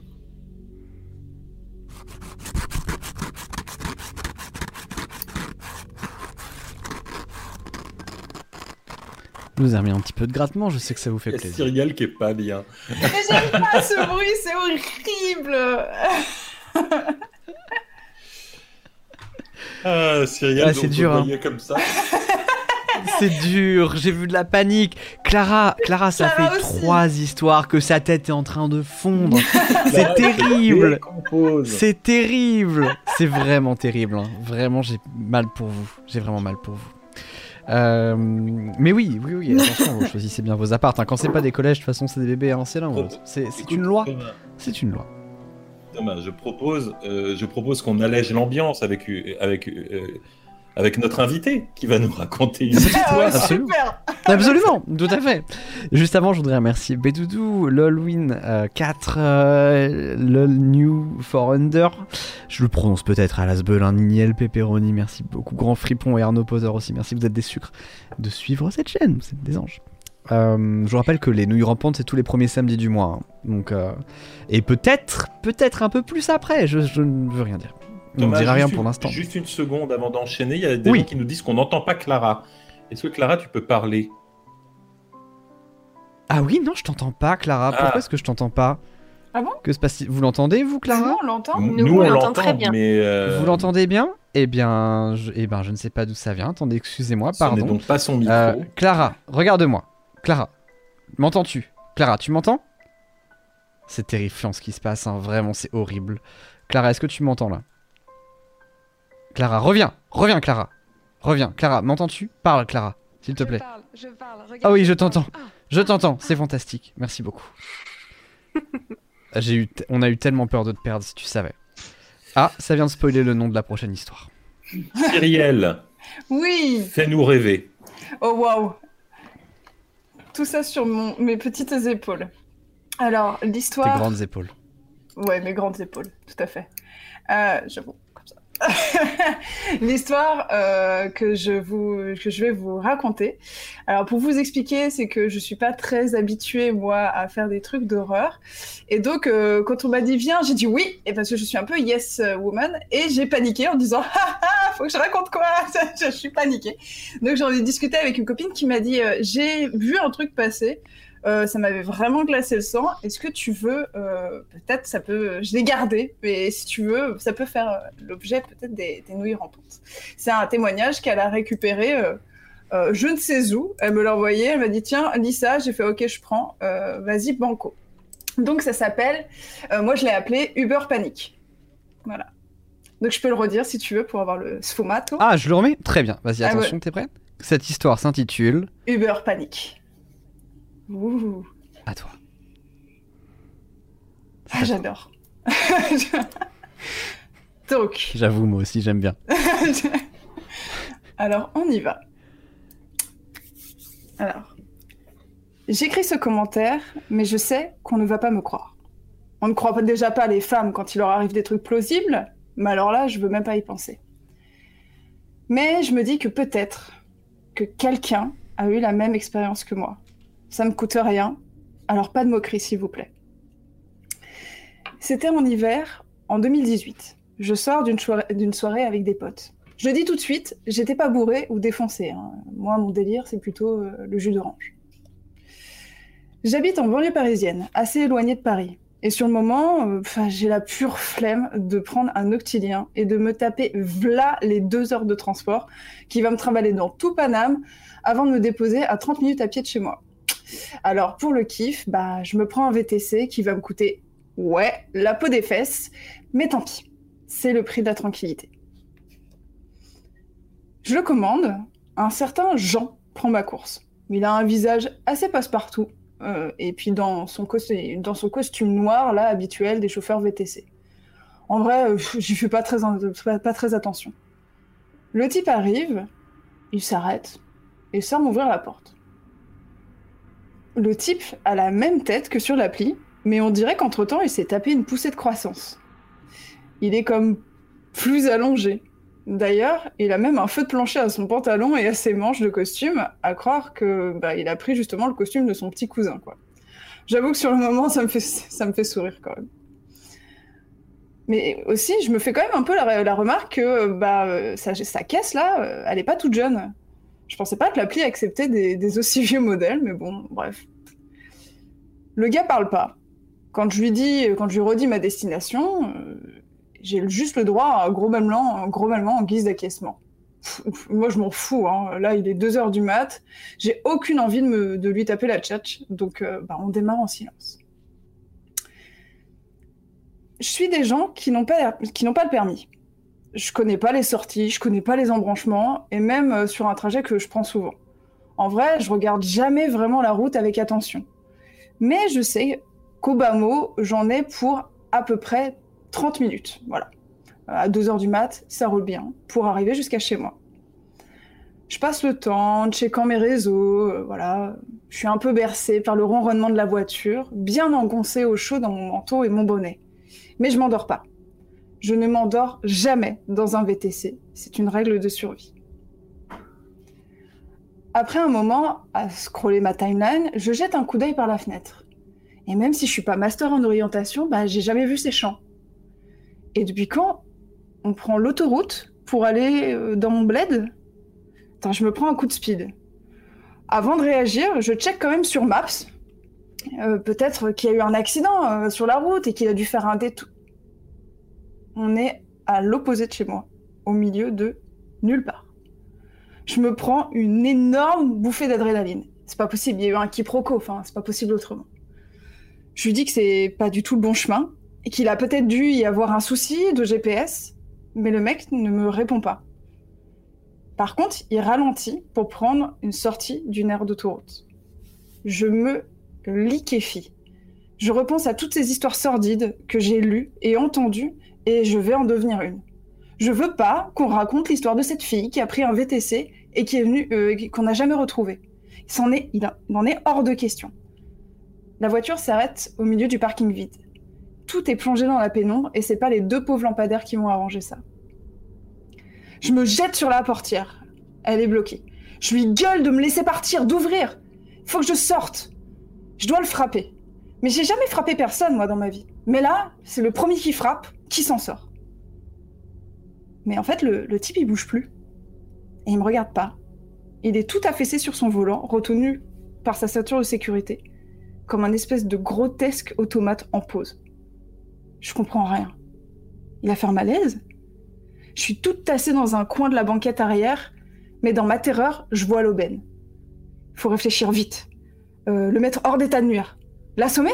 Avec quoi? Euh, Non, mais ça pourrait le réveiller. Ça marche jamais d'assommer les gens dans le film comme ça. Je peux pas lui détruire la caboche comme ça. Pas de bruit, pas de bruit, pas de bruit, meuf. Euh, L'attacher avec euh, mon écharpe? Non, non, tu vas le réveiller. Sortir, sortir, sortir. Le bouton de fermeture, là, il faut, il faut que j'appuie dessus. Tout se passe en quelques secondes quand je sens un truc visqueux toucher la peau entre ma chaussette et mon pantalon. Je hurle. L'habitacle est en train de se remplir d'un truc qui ressemble à de la jelly. Je saute sur la banquette. Putain, putain, ça vient du type, ça vient du type. C'est le type qui est en train de se liquéfier. Le type est en train de fondre. Et là, bah, il y a plus de discrétion. Je me mets à taper dans les portes, des fenêtres, et je finis par buter sur un truc. La manivelle de la fenêtre. Mais quelle conne Je mouline le plus vite possible. L'habitacle se remplit à toute allure. Je veux pas crever dans de la gelée, putain. Je me jette en dehors, la tête la première. Cours Cours, ma fille, cours Il faut trouver des gens. Vite Euh, L'autoroute, l'adrénaline me fait traverser la première voie, puis la seconde voie. Il y, a y a personne sur cette fichue de route, comment c'est possible? Je remonte la voie en courant, mais j'ai trop peur qu'ils prennent la sortie pour venir revenir sur ses pas et venir me chercher. J'escalade le talus pour me planquer de l'autre côté d'un fourré. Je me griffe partout. Mes vêtements sont trempés jusqu'à la taille par cette mélasse dégueulasse. Je suis à bout de souffle. Je suis au bord du malaise. Mais non. Non, ma fille, tu vas rester consciente parce que là, euh, c'est question de vie de mort. Tu restes consciente. Je commence à toucher partout, partout pour retrouver mon portable et putain de merde.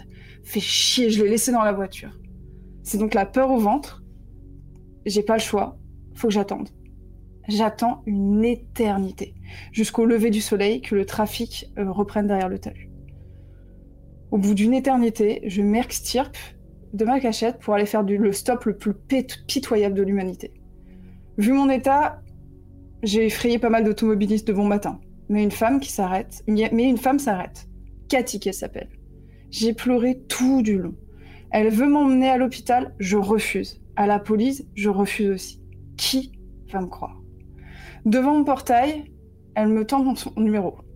Si tu veux porter plainte, appelle-moi. Tu auras besoin de mon témoignage, je t'accompagnerai. Je lui dis merci, mais comment je pense... euh, mais avec quel portable veut-elle que je la... Posé sur les marches de ma maison, mon, bona- mon bonnet, mon portable m'attendait. Je le saisis, toute tremblante. L'appli VTC était ouverte. Vous avez donné 5 étoiles à Jean. Nous sommes heureux que la course se soit bien passée. Très bien, parfait, merci. C'est très, un très bien, nope. Très très bien. Un gros gros C'est no. C'est un nom. C'est un nom pour euh, la plupart d'entre nous, hein. on va pas se mentir. Un gros blanc, un nom. Euh, même si peut-être qu'il faisait juste très chaud ce jour-là, je ne ah sais pas. hein. bah, je pense qu'il a un léger problème de sudation. Ouais. Va falloir consulter. On en avait parlé déjà, je me rappelle de euh, quand après une histoire de Sherry Cream où, où vraiment euh, il y a ces, ces histoires qui ne sont finalement, enfin qui décalent juste un petit peu le réel et qui parlent d'expériences terribles et Mhm. terriblement traumatisantes. Et je pense que même nous, les, nous, les mecs, les histoires les plus traumatisantes qu'on puisse écrire à base de monstres ou à base de dimensions parallèles et de miroirs euh, qui font des doubles maléfiques, il n'y en a aucune qui sera aussi effrayante que les histoires qui sont autant ancrées dans le réel et dans des témoignages qu'on vit tous les jours. Bravo aussi, c'était tes deux premières histoires pour ton premier passage de Nuit Rampante. C'était vraiment, vraiment incroyable. T'es Ah bah, vraiment très très fort. Euh, et évidemment, dans le chat, bah oui, il y a Si, Oumukipo il qui raconte dit... super bien les histoires, mais c'est vrai, en plus Ouais. tu le vis, Et, c'est ça qui est et je super. dois dire Ouais, mais je suis toute ça tremblante. m'arrive, tremble et tout, regardez, regardez, je tremble. ça m'arrive rarement pendant les nouilles, mais genre j'ai le cœur qui bat fort. En fait, tu Ah. m'as vraiment stressée. Bah, merci. Donc, euh, voilà, bravo. C'est l'amour, ça. Ah oui. C'est ça. L'angoisse peut-être. Il y a Sandrine Deloffre qui est très fière de toi, dit-elle. Oh. On fait des bisous à Sandrine. Oui, Ah, Sandrine, bisous, Sandrine. on, on a, on, a dû, on a dû la congédier parce que, bon, vous comprenez, c'est euh, c'est la crise, euh, la récession, tout ça. On a, on, a, on a pris des chemins différents, euh, mais on la remercie pour ses services et on espère qu'elle a retrouvé du travail. Merci Sandrine encore pour la dernière fois. Grâce à toi, on a gagné beaucoup c'était d'argent. trop bien. Ah, C'était très très cool. Euh, qui dit Attendez, je euh, parce qu'on m'envoie des messages dans un chat. Oui. Ça permet d'avoir une leçon. Je fais mes affaires. Très bien. Vas-y, Ah, j'ai envie de dire, euh, qui dit joie de vivre dit chéri crime. Bien évidemment. Donc, euh, donc, donc euh, je propose que Chéri Crime nous raconte sa seconde histoire avec le sourire. Comment s'appelle cette histoire, Oh, Crème quelle transition Cette histoire s'appelle Le sourire.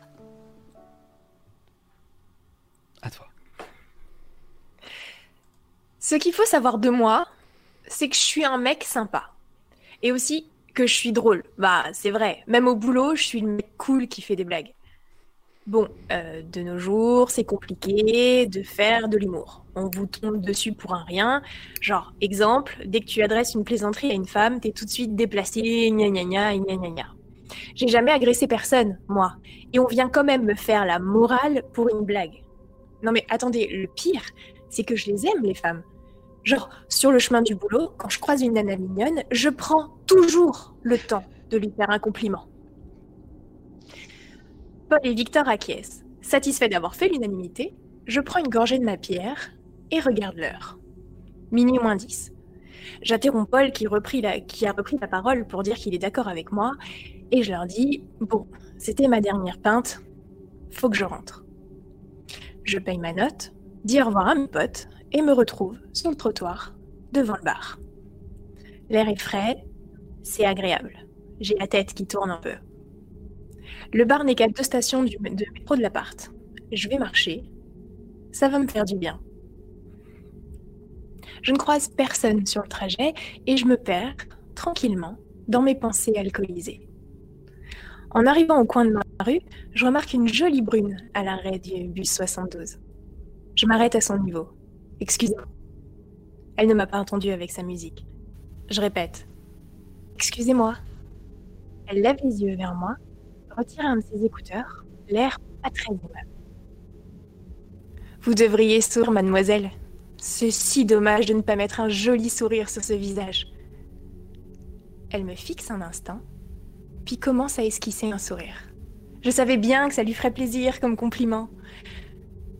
Mais je me crispe. Quelque chose ne va pas.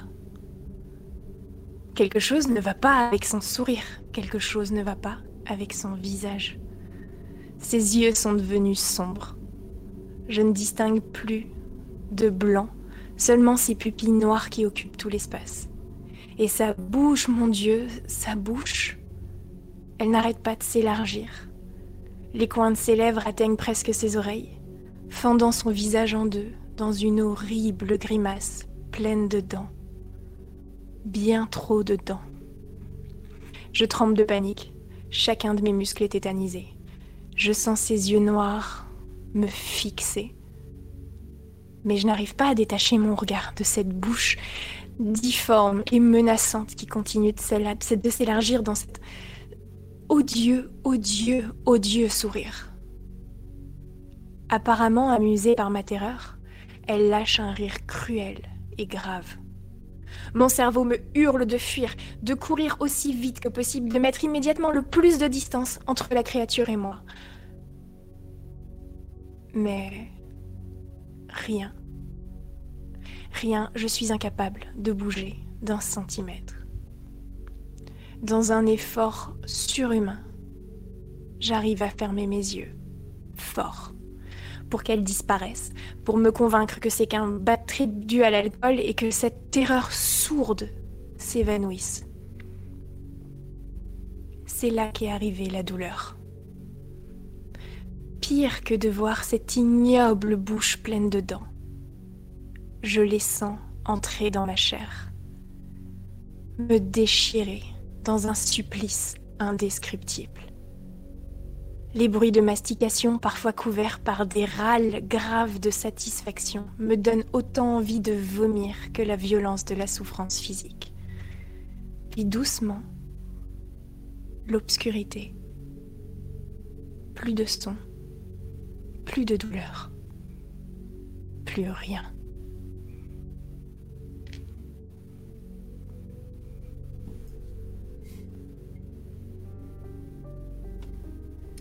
Bah, j'ai envie de dire, on peut plus rien dire. C'est, j'ai vu euh, un commentaire dans le chat qui dit c'est rare d'avoir le, le point de vue du monstre dans l'histoire. C'est drôle, C'est ce que je me suis dit. c'était très très drôle. J'entends chais dans la voyette. Je l'entends fort. chais J'ai j'ai l'impression que tout le chat est très satisfait. Je- vous, êtes, vous êtes cruel. Mais quelqu'un fait remarquer qu'il y a une faille dans ton histoire. hein. Comment il fait pour raconter l'histoire s'il est mort Eh oui. On est dans sa tête, les mecs. Eh oui. Il est pas Ah vraiment c'est ça. mort. Si seulement on pouvait faire ressentir le bruit, le, le, tu sais, le, le sécateur qui coupe. Tu sais, quand on- Quel- Quelqu'un dit est-ce que est-ce qu'on a un- est-ce qu'on peut l'invoquer quand quelqu'un nous demande de sourire dans la rue J'avoue. C'est très chouette en tout cas, bravo, merci chérie Crime. Euh, Du documentaire. du documentaire, absolument, tout à fait. Il faudra qu'on débunk. hein. Euh, oui, Il y a des il y a des il y a des, il y a des passages Rigolez de cette pas, histoire qui me paraissent Rigolez pas, il y a deux trois trucs à débunker. Il faudra il faudra qu'on débunk.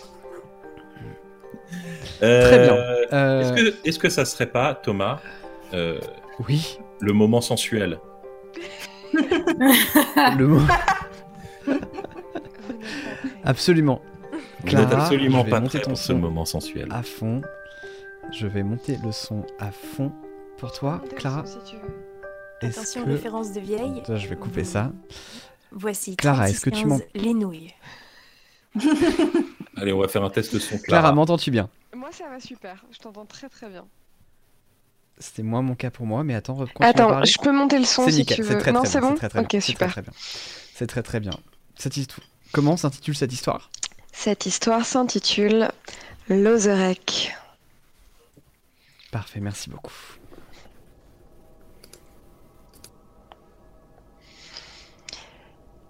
Lozerek, 9 mai 1985. Cher toi, on ne pourra plus jamais retourner à Lozerek. Cette phrase, je ne pourrai jamais l'oublier. Et je sais que toi non plus.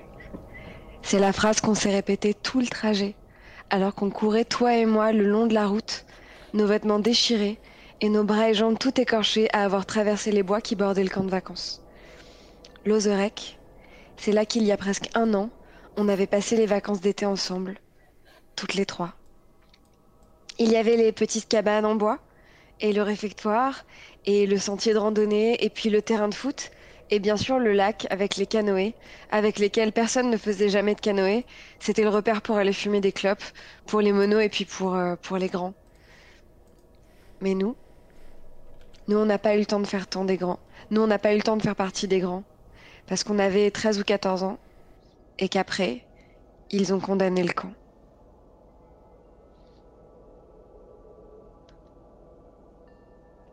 Nous étions trois. Toutes les trois, hyper consacrées à faire bicher les garçons, avec nos petites jupes et du gloss à la fraise. Nous étions trois. Toi, moi et elle. Et je ne sais pas pourquoi, je suis absolument incapable de me souvenir de son prénom, alors que c'était il y a un an. Attends, il y avait, il y avait toi, il y avait, il y avait moi, et puis il y avait, et puis euh, elle. Bon, elle. C'était vraiment la plus jolie de nous trois d'ailleurs. De grands yeux sombres, de longs cheveux qui tombaient lourdement sur ses épaules, et sa peau qui était devenue olive au bout de trois jours de soleil. C'était elle la petite star du groupe. J'étais troublée. Je sais que toi aussi. Et je n'arrivais pas à savoir si je voulais être elle ou si je voulais être avec elle. Et puis bien sûr, bien sûr que tu te souviens qu'à la lisière de la forêt qui bordait l'Ozrec, là où il y avait le lac mais pas au niveau du camp, un peu plus loin, il fallait traverser le bois qui bordait le camp, là, il y avait un petit ponton et une cabane abandonnée. Une cabane abandonnée dans laquelle personne ne vivait. Et puis, c'était pratique parce que c'était loin des monos, qu'on n'était pas assez grande pour aller fumer des clopes au canoë. Alors nous, toutes les trois, elle, toi et moi, on venait là, toutes les trois, pour crapoter. Toi, elle et moi.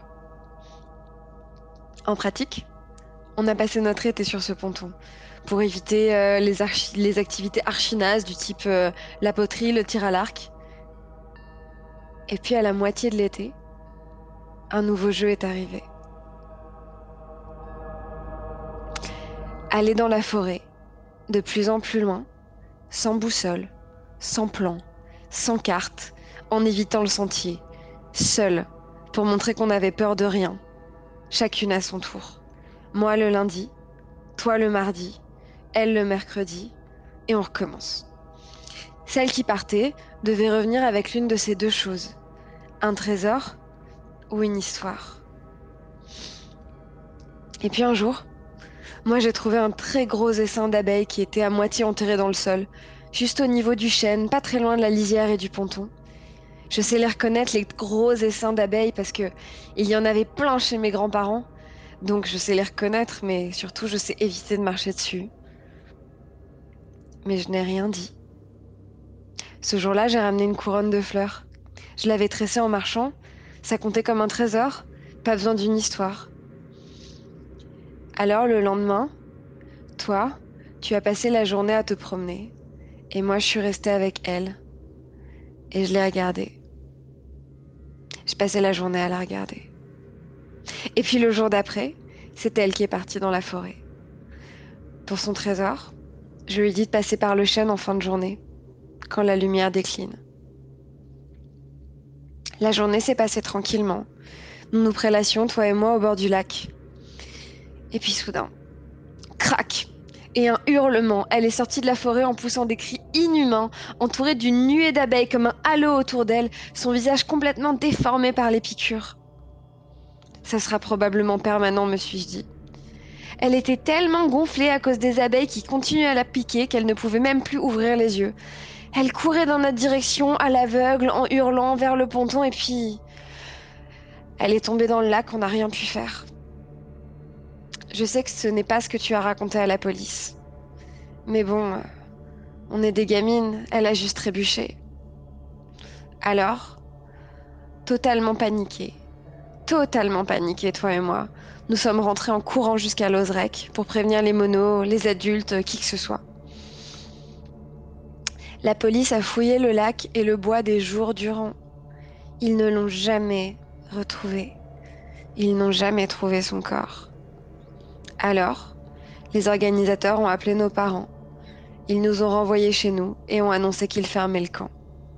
Définitivement.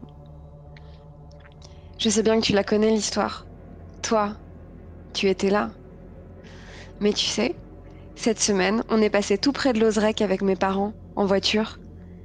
Et tu sais que depuis la route, on aperçoit notre coin, le lac et puis le ponton, et puis, la cabane où personne ne vit. Il faisait sombre, c'était la nuit. Eh bien tu sais, la cabane, il y avait de la lumière. Je crois bien que quelqu'un habite là maintenant.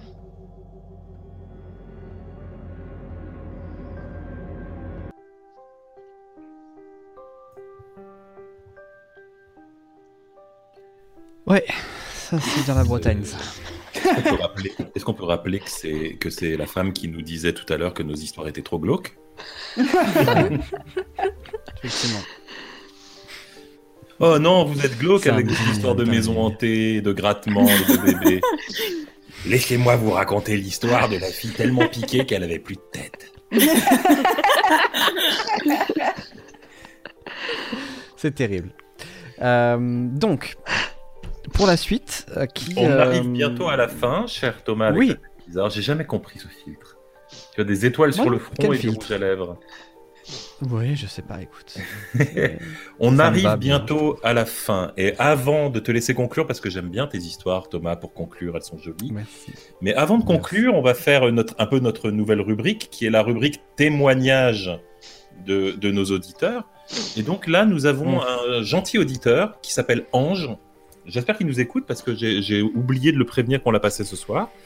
J'espère que tu m'en voudras pas. Je te- t'enverrai le lien si tu nous réécoutes. Euh, donc euh, Ange nous a envoyé euh, un témoignage du- de, de- depuis son travail. Ça y est, j'ai déjà oublié où c'était. Est-ce que c'était pas dans la région de Poitiers? Poitiers, oui. C'est Poitiers. ça, c'est Poitiers. Et, euh, et comme moi, je, comme moi, je, je glande là aujourd'hui, euh, je- je- je- j'ai demandé à Julie de nous lire ce témoignage de Ange. Je vais. Julie, je comment s'appelle ce témoignage euh, Grand plaisir. Ce témoignage euh, s'appelle, excellente question, euh, j'ai voulu regarder, j'ai enlevé le texte. Très bien. Le réveil, c'est ça? Le réveil. Le réveil. Ouais, le rêve. Je n'étais pas sûre. Alors, c'est parti. Je m'appelle Ange et je suis bibliothécaire. Il y a quelques années, j'ai rejoint l'équipe de la bibliothèque d'un centre de formation à Poitiers. Ce centre est situé dans un vieux bâtiment qui date en grande partie du XIXe siècle, mais dont les fondations remontent-elles au Moyen Âge. D'apparence relativement austère, il a appartenu pendant longtemps à une confrérie de bonnes sœurs. Il est toutefois entouré d'un grand parc, ce qui rend le lieu plutôt agréable malgré tout. J'arrive sur place, je me présente, ma responsable m'accueille et me propose une visite des lieux. Nous commençons par la bibliothèque. Elle est de taille modeste mais très lumineuse. Les étudiants semblent l'apprécier et elle est très fréquentée. Il y règne une ambiance studieuse et détendue. Nous faisons rapidement le tour des collections et arrivé à la fin de la visite, ma responsable annonce. Bon, et maintenant, je vais te montrer les tombeaux. Les tombeaux Je crains d'être ici confronté à un terme de bibliothèque dont j'ignore le sens. Comme les marins, nous avons notre propre langage. On ne dit pas tamponner les revues, mais estampiller les périodiques. On ne dit pas éliminer, éliminer les documents, mais désherber les collections. Je ne sais pas ce que veut dire tombeau. Peut-être une pièce avec des livres qui n'ont pas trouvé leur place sur les étagères. Peut-être les ouvrages abîmés qui attendent d'être rafistolés ou jetés. Bref, ne voulant pas passer pour un ignorant dès mon premier jour de travail à cause d'un terme de jargon qui m'aurait échappé, je me pars de ma meilleure poker face et je réponds plein d'assurance. Mais tout Ah mais avec plaisir, allons-y Ma responsable se dirige vers le fond de la pièce, vers une petite porte discrète qui semble conduire vers la réserve. Un panneau annonce accès réservé au personnel. Elle ouvre et effectivement, des documents anciens, de vieilles revues, des livres usés s'entassent sur des étagères sur tout un côté de la pièce. De l'autre côté de la pièce, il y a deux tombeaux en marbre noir. Deux tombeaux surmontés d'urnes funéraires posées de part et d'autre d'une statue représentant une jeune femme avachie sur un crâne. L'une portant la mention cette urne contient les cheveux de François Zachary Guillet-Galland, né le 13 juin 1791 et décédé le 9 septembre 1801. Et l'autre. Cette urne contient les cheveux de Jeanne Guillet-Galland, née le 30 octobre 1784 et décédée le 9 novembre 1792. Deux enfants. Une plaque sur chacune des urnes explique. Cette pieuse fondation destinée au soulagement des pauvres est le seul monument que les malheurs de la Révolution aient permis au père et à une mère inconsolable de consacrer à sa mémoire. Je me tourne vers ma responsable. Euh, là, il va me falloir une explication. Amusée par ma stupeur, elle raconte.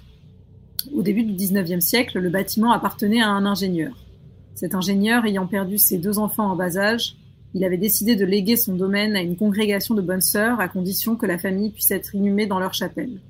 Au fil du temps, les bonnes sœurs sont parties et la chapelle est devenue la bibliothèque et les tombeaux des anciens propriétaires ainsi que les urnes funéraires des enfants sont restés à leur emplacement. Bonne ambiance pour mon premier jour. En tant que nouveau, je me retrouve en plus avec le travail que personne ne veut faire, le tri des archives. Et je comprends vite pourquoi. Les archives sont éparpillées dans plusieurs pièces aux quatre coins du bâtiment. Et la pièce où je dois les trier est une petite salle mal éclairée dont chaque centimètre carré est opaque de poussière. Le vrai cliché des archives oublié à la Indiana Jones. En lisant les notes de mes prédécesseurs, j'apprends que la salle s'appelle la morgue. En effet, avant d'être la salle des archives, elle était la petite dépendance où les nonnes gardaient les corps en annexe de leur clinique. Autant dire que j'évitais la pièce au maximum. Elle me terrifiait vraiment. Elle était à l'écart. Elle s'appelait la morgue, sentait le vieux papier moisi. détail encore plus perturbant, il y avait une ancienne douche dans un coin de la pièce. Pourquoi avait-elle été installée là et qui l'utilisait Je ne voulais vraiment le savoir. Mais elle parvenait à rendre encore plus glauque la pièce, la plus sinistre que j'avais pu voir. Un jour, je dois pourtant aller là-bas récupérer un dossier pour un collègue. Tandis que je fouille les étagères poussiéreuses, je me rassure en chantonnant à mi-voix. La la la la la, tout va bien, je n'ai pas peur du tout.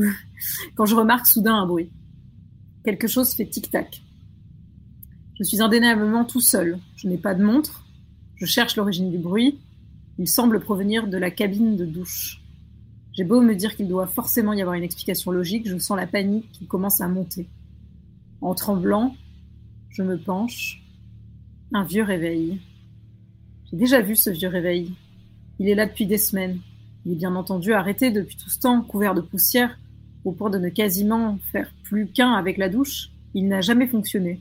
Et là, Il vient de repartir. Je ne sais pas pourquoi, mais ce tic-tac incongru arrive à me filer la plus grande terreur de ma vie. Je suis sorti en vitesse et j'ai retrouvé avec soulagement le soleil et l'air extérieur. Plus tard, j'en ai parlé à mes collègues qui m'ont gentiment dit que je devais être fatigué et que l'ambiance sinistre de cette pièce avait dû me jouer des tours. Pourtant, je suis le seul à avoir la clé de cette pièce. J'ai déjà remarqué ce vieux réveil et je suis bien certain qu'il n'a jamais fait de bruit. C'est impossible que ce truc se remette à fonctionner tout seul. J'ai travaillé quelque temps encore dans cette bibliothèque, mais rien d'autre de la sorte ne s'est reproduit. Au bout d'un temps, j'ai trouvé un autre poste et j'ai quitté les lieux, sans avoir l'explication de ce mystère.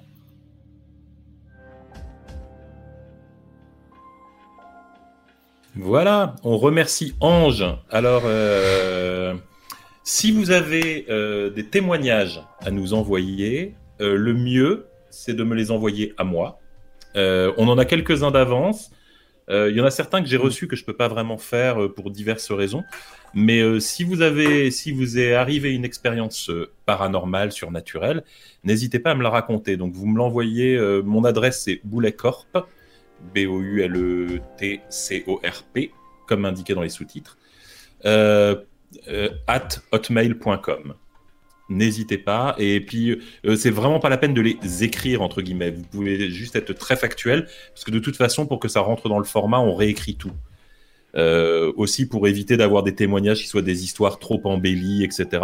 On veut, voilà, on veut pas, on cherche pas des histoires écrites, on cherche vraiment des, de, ce qu'on pourrait euh, qualifier de témoignage de première main, c'est-à-dire des gens qui nous diraient ça m'est réellement arrivé comme ça.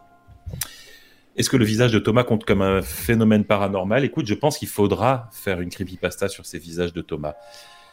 Euh, alors, comme je disais, on arrive très bientôt à la fin. Euh, je propose, je propose que, le, que le, chef des lieux, Thomas Hercouet, nous fasse encore un peu rêver.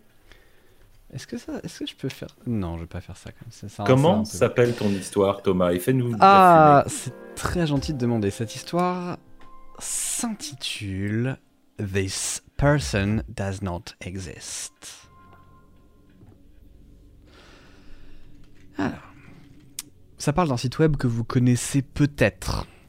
C'est un témoignage que j'ai trouvé sur Reddit écrit par P11 01, un témoignage euh, que j'ai traduit et qui commence comme ça.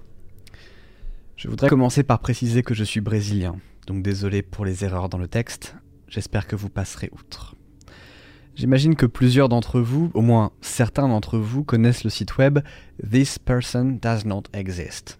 C'est un site assez amusant où une intelligence artificielle, un neural network, je crois pour le terme technique, a analysé plein de visages et génère des visages complètement virtuels à partir de ceci, aléatoirement. Sauf que ces personnes n'existent pas. Je vais vous mettre le lien dans le chat, comme ça vous allez voir en direct à quoi ça ressemble. Attendez une seconde que je vous le glisse ici. Hop là, très bien. Euh, j'aime bien passer du temps à défiler des photos, juste comme ça. Pour être parfaitement honnête, ça m'a toujours fait un peu froid dans le dos d'aller sur ce site. J'ai jamais été très à l'aise avec le fait qu'il mélange des parties de gens bien réels, eux, et puis il y a la question des droits aussi, je me dis. Mais après avoir lu la section Découvrez comment ça marche, une série de trois vidéos qui se trouve dans un petit bloc à propos en bas à droite du site, je suis très curieux. Mes inquiétudes ont disparu, et il n'est resté que de la fascination pour ce que la technologie permet de faire aujourd'hui. Le jeu que je préférais sur ce site consistait à faire défiler les photos et à chercher les points de similitude. Est-ce que tel et tel visage partagent une origine commune? Est-ce qu'il y a le, le même, la même, les mêmes personnes derrière? J'ai commencé à remarquer des regards, des cheveux, des bouts de sourire, et puis après plusieurs heures à en observer, j'ai même remarqué des détails étranges. Des bouts de texte, des tatouages mal mélangés, des mots parfois incohérents avec le résultat final, et franchement, voir l'intelligence artificielle faire des erreurs, au fond, ça me rassurait un peu. Et puis, forcément, au bout d'un moment, le site a commencé à tourner en rond, à me proposer des visages qui se ressemblaient de plus en plus, certains quasiment identiques même. J'ai un peu décroché. Mais c'était toujours quelque chose de drôle à montrer en soirée ou pendant une pause. Ce qui nous amène à ce matin. J'étais en train de glander sur Facebook pendant les heures de travail, je scrollais un peu dans le vide, et je suis tombé sur un post dans un groupe de mèmes qui ont partagé ce lien. Qui a partagé ce lien. Le site revient dans mon feed tous les trois mois. C'est cyclique. C'est un peu comme celui avec toutes les radios sur la map monde là. Sous le post du groupe de mèmes que j'ai vu, les gens partageaient leurs meilleures trouvailles et ils imaginaient des vies aux personnages sur les photos qu'ils trouvaient. Les commentaires n'étaient pas toujours très inspirés, mais ça m'a motivé à rouvrir le site et à chercher la photo la plus intéressante pour essayer moi aussi. J'ai scrollé, j'ai scrollé, j'ai scrollé, j'ai scrollé. Et je suis tombé sur une photo de moi. Une photo de moi que j'ai jamais postée. Une photo de moi que j'ai jamais prise. Une photo de très bonne qualité. Je souris au photographe. Je suis vraiment en train de prendre la pose, mais. Mais c'est pas moi. Mais c'est moi. Ce t-shirt rouge, je le reconnais, c'est le mien. Et les piquets, je sais où ils sont. Ils sont à 3 minutes à pied de chez moi. Mais je me suis jamais arrêté devant pour prendre cette photo. Je fais une capture d'écran très rapide et je l'envoie à des contacts. Peut-être que c'est des moments que j'ai passés avec des amis, je m'en souviens pas, peut-être que quelqu'un a pris son portable, a pris une photo. J'envoie la photo. Rien. Personne ne se souvenait l'avoir prise. Je suis retourné sur l'onglet de la photo, je commence à chercher comment est-ce qu'elle a pu arriver là, alors je vais regarder dans le petit rectangle en bas à droite de l'écran. J'ai cliqué sur tous les liens à côté de Help this AI continue this dream, qui est le euh, aider cette intelligence artificielle à continuer son rêve, qui renvoie en général vers un Patreon, il y avait un lien, like what you see, avec like étant un lien hypertexte. Littéralement, est-ce que tu aimes ce que tu vois? J'ai cliqué dessus, mais contrairement aux autres liens, celui-ci m'a redirigé vers une page en onion, point onion, inaccessible avec mon navigateur. Il y a une astuce, cependant. En rajoutant .to après .onion, certains sites deviennent accessibles. C'est exactement ce que j'ai fait. J'ai passé le panneau, j'ai passé le panneau traditionnel de cette connexion n'est pas sécurisée, je l'ai vu tellement de fois que je sais comment le contourner, et je suis arrivé sur le site. C'était un vieux site, qui ressemblait à une page perso des années 2020. Un fond noir, sobre, un titre, des colonnes, vraiment une page euh, très sobre. C'est limite si je m'attendais à avoir quelque chose de l'ordre du cette page est en construction. Et puis deux cases. Dans la première case, la photo de moi. Dans la deuxième case, mon nom, mon âge, ma ville, mon numéro de carte d'identité, l'adresse de ma maison, de mon travail, de mon campus. Ces quatre dernières informations étaient toutes grisées et superposées d'un texte visible après achat tout en bas de la page, il y avait un grand bouton bleu sur lequel était écrit Acheter. J'étais terrifié. Qui ne serait pas terrifié à ma place?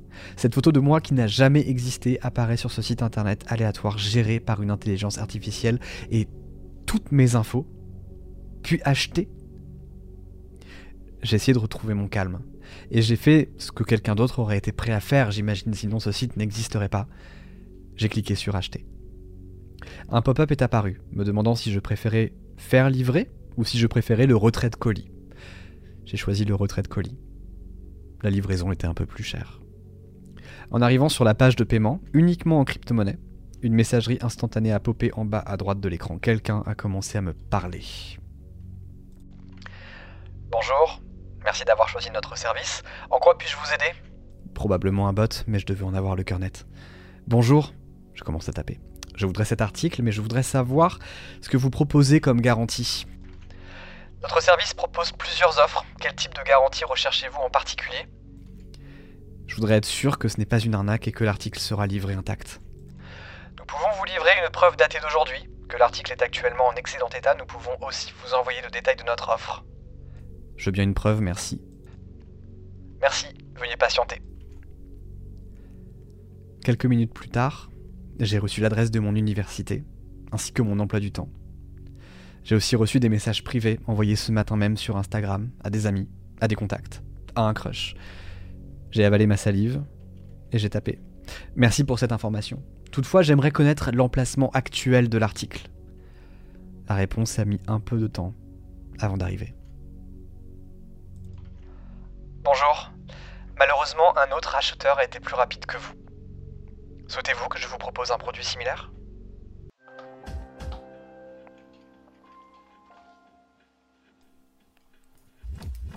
Faites gaffe, hein, en général, quand, quand, mais vraiment, dès que vous voyez, quand vous voyez un truc sur internet. Quel passé? De quoi? Il a été remplacé. Comme Avril Lavigne? Mais oui, Exactement. comme tellement de gens, comme tellement de gens, comme Hillary Clinton et plein d'autres. Voilà. Ah, Comme- bah, mais comme peut-être euh, l'un d'entre vous depuis le début de ces nouilles en porte, surtout. C'est possible. J'ai vu ce film, il y a John Carpenter qui l'a réalisé. Comme quoi, n'hésitez Euh, pas, hein, quand il faut acheter, achetez. Le capitalisme vous Oui, c'est ça. Ouais. Il y a quel- En fait, Exactement. trouve, quelqu'un, c'est Tout c'est à- quelqu'un qui a juste acheté une FT, une euh, FTP, NFT. euh, NFT. NFT, NFT, une MST, une MST de Thomas. Ah, ouh. Ce film aussi, il existe. ça va. Ce film aussi. existe. C'est vrai. On l'a, on l'a tous vu. Les amis, Bah, on est arrivé euh, au bout. Ah oui. Oui. Encore une fait. émission où on a démarré en se disant il y en aura peut-être pas assez. Et il est minuit. Et où il y en et- avait presque trop. Est-ce qu'on, est-ce qu'on reprendrait pas tout depuis le début pour faire un petit debunk Bah allez, on débrief rapidos, ouais, tout à fait. Tout à fait. Débriefons Débrief. rapidos. Euh, commençons par le Bunnyman. Alors, euh, j'ai- Oh attends, juste avant, juste avant, pardon, je vais juste donner deux messages. Donc euh, évidemment cette émission est en replay. Euh, merci pour vos follow, hein, si ça vous a plu, n'hésitez pas à suivre la chaîne en général. Donc nous on fait les nouilles rampantes tous les premiers samedis du mois. Il y a d'autres concepts un peu horrifiques qui arrivent, donc si ça vous plaît, n'hésitez pas à follow. Si ça vous plaît vraiment YouTube, beaucoup, n'hésitez pas à sub. Vous gagnez une carte de membre et sachez que la carte de membre change tous les mois. Donc si vous n'avez pas, si vous- enfin la carte de membre que vous allez avoir là est unique. Donc n'hésitez pas à, à subber. Normalement ça fonctionne. Si ça ne fonctionne pas, j'ai mis cette fois-ci un backup parce que je suis pas con. Ce qui fait que si vous n'avez pas dans le chat l'image de votre carte de membre, moi je l'aurai et je pourrais vous la renvoyer en DM. Donc euh, voilà. C'est son tout. petit côté youtubeur, il peut pas s'en empêcher. Merci les amis, c'est pour nous. Si ça vous a plu, n'hésitez pas à lâcher un petit pouce. Non mais parlez-en le- à vos amis, j'ai toujours méga honte de le faire. Mais attends, j'ai toujours, honte de le faire. Mais mec, on s'est, on s'est vraiment, on s'est vraiment arraché à faire un système pour, euh, pour avoir des, des belles cartes. Ah merci beaucoup Ah Boulito. On s'est vraiment arraché pour faire un système avec des cartes qui arrivent. Euh, pour les uploader sur Imgur, ce serait dommage que ça serve pas quoi. Donc euh, Eh ouais. voilà, c'est bon, on reprend. Alors, euh, j'allais dire, on va faire un petit debunk. Alors, euh, on va commencer par euh, Bunnyman. Donc, à votre avis, cette histoire, vraie ou fausse? Bah, euh, Ah, je pense qu'elle est 100% vraie. Ouais, je dirais que. il y a bien un gars dans le 11e Ouais. qui, qui fait le tour en vélo et qui fait mais comme ça dans, dans le 11e arrondissement à Paris habillé en Superman. Donc pourquoi il n'y aurait pas un gars habillé en. Bah ouais, bah, bah, Ah, je l'ai alors, pas vu, moi je l'ai pas croisé celui-là dans le 11e encore. J'ai celui qui a, qui a la musique disco dans sa bagnole et qui fait des tours de quartier à fond, mais j'ai pas croisé celui-là. eh ben, histoire vraie, donc. Ah là là. Histoire partiellement sûr. vraie, c'est-à-dire que la légende urbaine euh, est fausse. Il n'y a pas eu euh, le. Alors quand vous entendez un bus qui venait d'une d'une euh, clinique psychiatrique et qui a un accident dans la forêt, des- avec des avec des malades qui s'en vont, euh, ouais, déjà ça pue le fake. Ça aussi, c'est un Euh, film de Carpenter. Oui, c'est ça. Donc, Mais il a tout ça, fait, Carpenter, il a tout fait.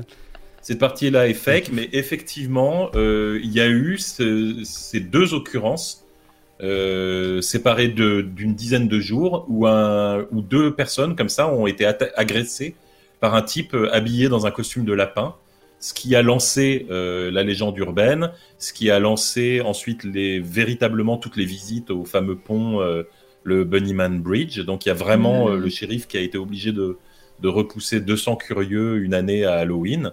Donc tout Est-ce ça que était vrai. c'est est-ce que c'est ce qui a lancé euh, la chanson de ce matin un lapin a tué un chasseur ou pas C'est Ah. possible, c'est une histoire qui remonte aux années 70, il faudrait demander à Chantal. Goya. Ah Chantal, si tu nous écoutes. Chantal, ben, elle nous écoute, je pense. Honnêtement, je vois pas ce qu'elle ferait d'autre un samedi soir. hein.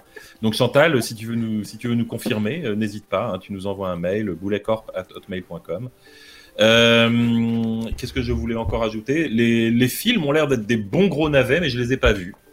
Donc on les enverra. Vous pouvez les rajouter dans le chapeau de deux heures de perdu. Ah oui, surtout. Comme ça, Julie surtout- sera obligée de les regarder. Génial. Et elle pourra nous faire le commentaire nouvelle. avec ses amis. Alors, moi, j'ai encore jamais laissé mon commentaire 5 étoiles parce que j'avais pas d'assez bonne idée de film. Mais là, on- Euh, Ah, je croyais que parce que j'avais pas encore une assez bonne plié, opinion là. du podcast. Non, mais je pense qu'on y est. Je pense que ça y est, c'est maintenant. Euh, là, je pense que voilà, si vous voulez laisser un commentaire 5 étoiles, voilà sur euh, sur deux heures de perdu et leur proposer comme film à Ah, regarder si Bunnyman, gentil. N'hésitez pas. Je le fais dès qu'on a fini. Comme ça, on aura peut-être vraiment euh, ce film euh, 2,9 sur 10 IMDb. Euh, Qu'est-ce qu'on a d'autre? Euh, Thomas Hercouet, cette histoire de cargo. Euh, alors, c'est partiellement faux. C'est-à-dire que En somme, l'histoire de la flotte jaune est vraie. Ce que je vous ai envoyé sur Wikipédia est absolument vrai. Et effectivement, euh, on, En on somme, a, je pense que. Bah, il y a les deux, hein, Tu effectivement. sais il y quoi, a- j'y ai pensé et je me suis Et- de On la a- on a faire. tout- au milieu, je regrettais déjà et j'ai arrêté, tu vois. Mais du coup, Ah, la euh, somme. du coup, non, non, non. Du coup, euh, c'était évidemment c'est faux. Tous les bateaux sont arrivés à destination. Par contre, c'est tout à fait vrai que euh, il y a des bateaux qui ont été bloqués pendant 8 ans et qu'ils ont été évacués à partir de 68-69 jusqu'à ce qu'il reste les personnes essentielles et qu'il y, y a des gens qui, qui sont enfin qui sont restés pendant les 8 ans et qui sont qui forment une asso et qui ne veulent pas tout raconter. Donc c'est assez étrange. Hmm. Hmm. Alors de là à penser qu'il y a une créature dans le canal de Suez, j'ai vu la profondeur du truc. euh, J'ai un doute. J'ai un doute. Mais on sait jamais. Yes. On sait jamais. On ne sait pas tout ce qui s'est passé. Euh, Cyrielle, concept qui dit le mot-clé du nom de bateau ne donnait rien par des noms de famille sur des sites de généalogie. C'était vachement dur de trouver un faux nom de bateau. hein. C'était terrible. J'ai vraiment cherché un vrai nom de bateau et c'était vraiment, vraiment compliqué. le carabou de Donc, Jean. euh, Cyrielle. est-ce que tu veux nous re- redire quelque chose sur ta maison? Est-ce qu'elle est vraiment hantée? Est-ce que, tu as entendu Gilles depuis le début euh, des nouilles rampantes? Alors non, a mais par contre, par moment, en fait, ce que j'ai pas dit, c'est que parfois, il y a un, un gars, un grand gars roux qui se met devant ma maison et qui chante Dilly à Paris, c'est un peu chiant. Quoi? Bon, alors pour mon histoire, euh, en fait, c'est, on va dire que j'ai, euh, j'ai tordu la réalité euh, vraiment vénère quand même. Euh, ça veut dire que la maison qu'on a achetée, effectivement, en fait, elle a, euh, je pense que quelqu'un qui a un truc, une accointance avec le spiritisme, euh, eh ben, aurait pu vraiment péter un câble là-dessus parce qu'elle a vraiment beaucoup de défauts de, fabrication qui sont, vous savez, c'est un peu comme genre la marche trop petite ou, euh, ou le truc un peu gênant, la table qui est un peu basse ou des choses comme ça. Genre les fameuses trappes qui mènent à rien, les, les, les poignées de porte qui s'ouvrent dans les mauvais sens et tout. Ça, La, la Uncanny Valley des maisons, quoi. mais oui, mais ma baraque, elle est mais remplie de ça. Donc euh, on se fait chier à essayer de remettre et tout. La fameuse, euh, la salle de bain avec la, la en, en baignoire en forme de cercueil noir et tout, c'est véridique, c'est très vrai. Euh, voilà. Après, Photo, photo. ah bah, euh, bah, je faudrait que je vais les retrouver et tout, mais surtout il y avait une moquette noire en moumoute dans la salle de bain qui était aussi les toilettes. Alors imaginez-vous, Une moquette Oh noire. Ah ouais. moquette salle de bain, déjà, c'est t'attrapes la lèpre. Après, euh, toujours pratique si tu chies à côté de la cuvette. Pardon d'être grossière, mais enfin, c'est. euh, Ah, il y avait bien la moumoute pratique sur les cuvettes à l'époque. Parce que la moquette est noire, donc ça se voit moins. Tu ça se voit pas Bah oui. Donc voilà, Julie, c'est très pragmatique et dégoûtant ce que tu viens de dire. c'est dégueulasse.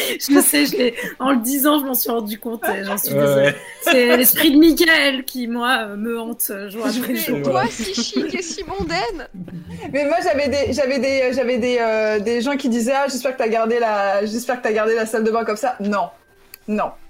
Mais euh, donc voilà et en fait euh, cette petite voiture là je ne l'ai pas retrouvée on l'a pas retrouvée forcément dans la dans le grenier. On l'a retrouvée dans notre euh, dans le jardin tout simplement. Donc euh, et puis euh, mon mec étant très fasciné très féru de voiture il m'a dit ils vont jamais y croire parce que cette voiture elle date des années 80 euh, mon mec est super est un homme des voitures donc Il est si pur.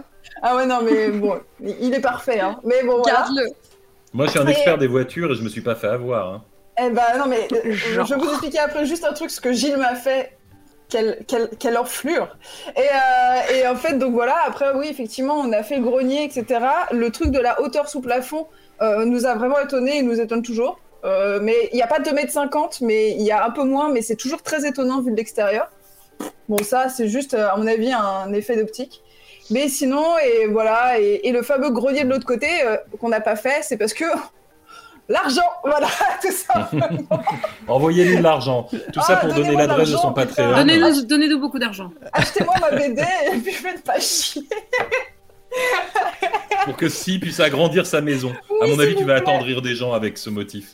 Et il faut savoir, euh, et il faut savoir que quand j'ai envoyé cette histoire à, à Gilles, il m'a dit putain Cyrielle, tu fais chier avec ton ta vidéo. de- on avait dit pas de jumpscare. Et je suis mais y a pas de jumpscare, espèce d'abruti. Il fait si si putain le le- le- l'enfant au fond t'aurais pas dû faire ça et tout. Je suis dit mais n'importe quoi. Et c'est abruti en une en, une fraction de seconde. Honnêtement balèze balèze. Il a réussi à me faire un montage avec un enfant en sur un screen en fond et tout. Et genre, mais limite, l'enfant, il avait encore Getty Images sur son front. J'allais dire, c'était du stock image de bâtard. Et je lui ai dit, mais t'es vraiment Vous un êtes genre, il- le gamin, il est en polo éclairé par la droite alors que la lumière dans le grenier elle vient de la gauche. Mais honnêtement, il y a des gens qui se sont fait avoir avec moins que ça.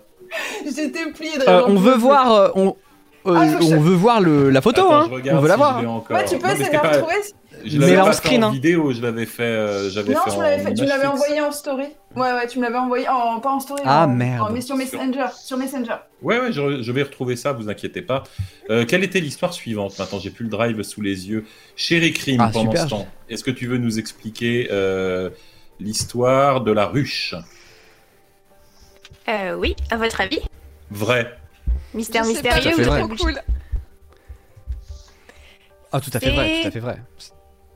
Tellement faux Quelle déception. Ah, mince. C'est absolument faux. En fait, euh, si vous tapez euh, Madame Violet sur Google, vous allez tomber sur euh, plein plein de titres qui vous disent euh, 10 histoires vraies qui font terriblement peur, machin et tout. Donc en fait, si vous cherchez un peu, bah en fait, Madame Violet n'a jamais existé. Wow. Et en fait, cette histoire, elle a été inventée par une américaine qui est, dont le pseudo est On Fry peut Kitty. pas leur faire confiance. Et un jour, elle est tombée sur la photo. Thomas, si tu peux la remettre, la deuxième, la photo Euh, ouais, où on La tarot, là. Attends une seconde. Et du coup, Ah, pas aucun de rapport avec, euh, aucun rapport avec le Cluedo.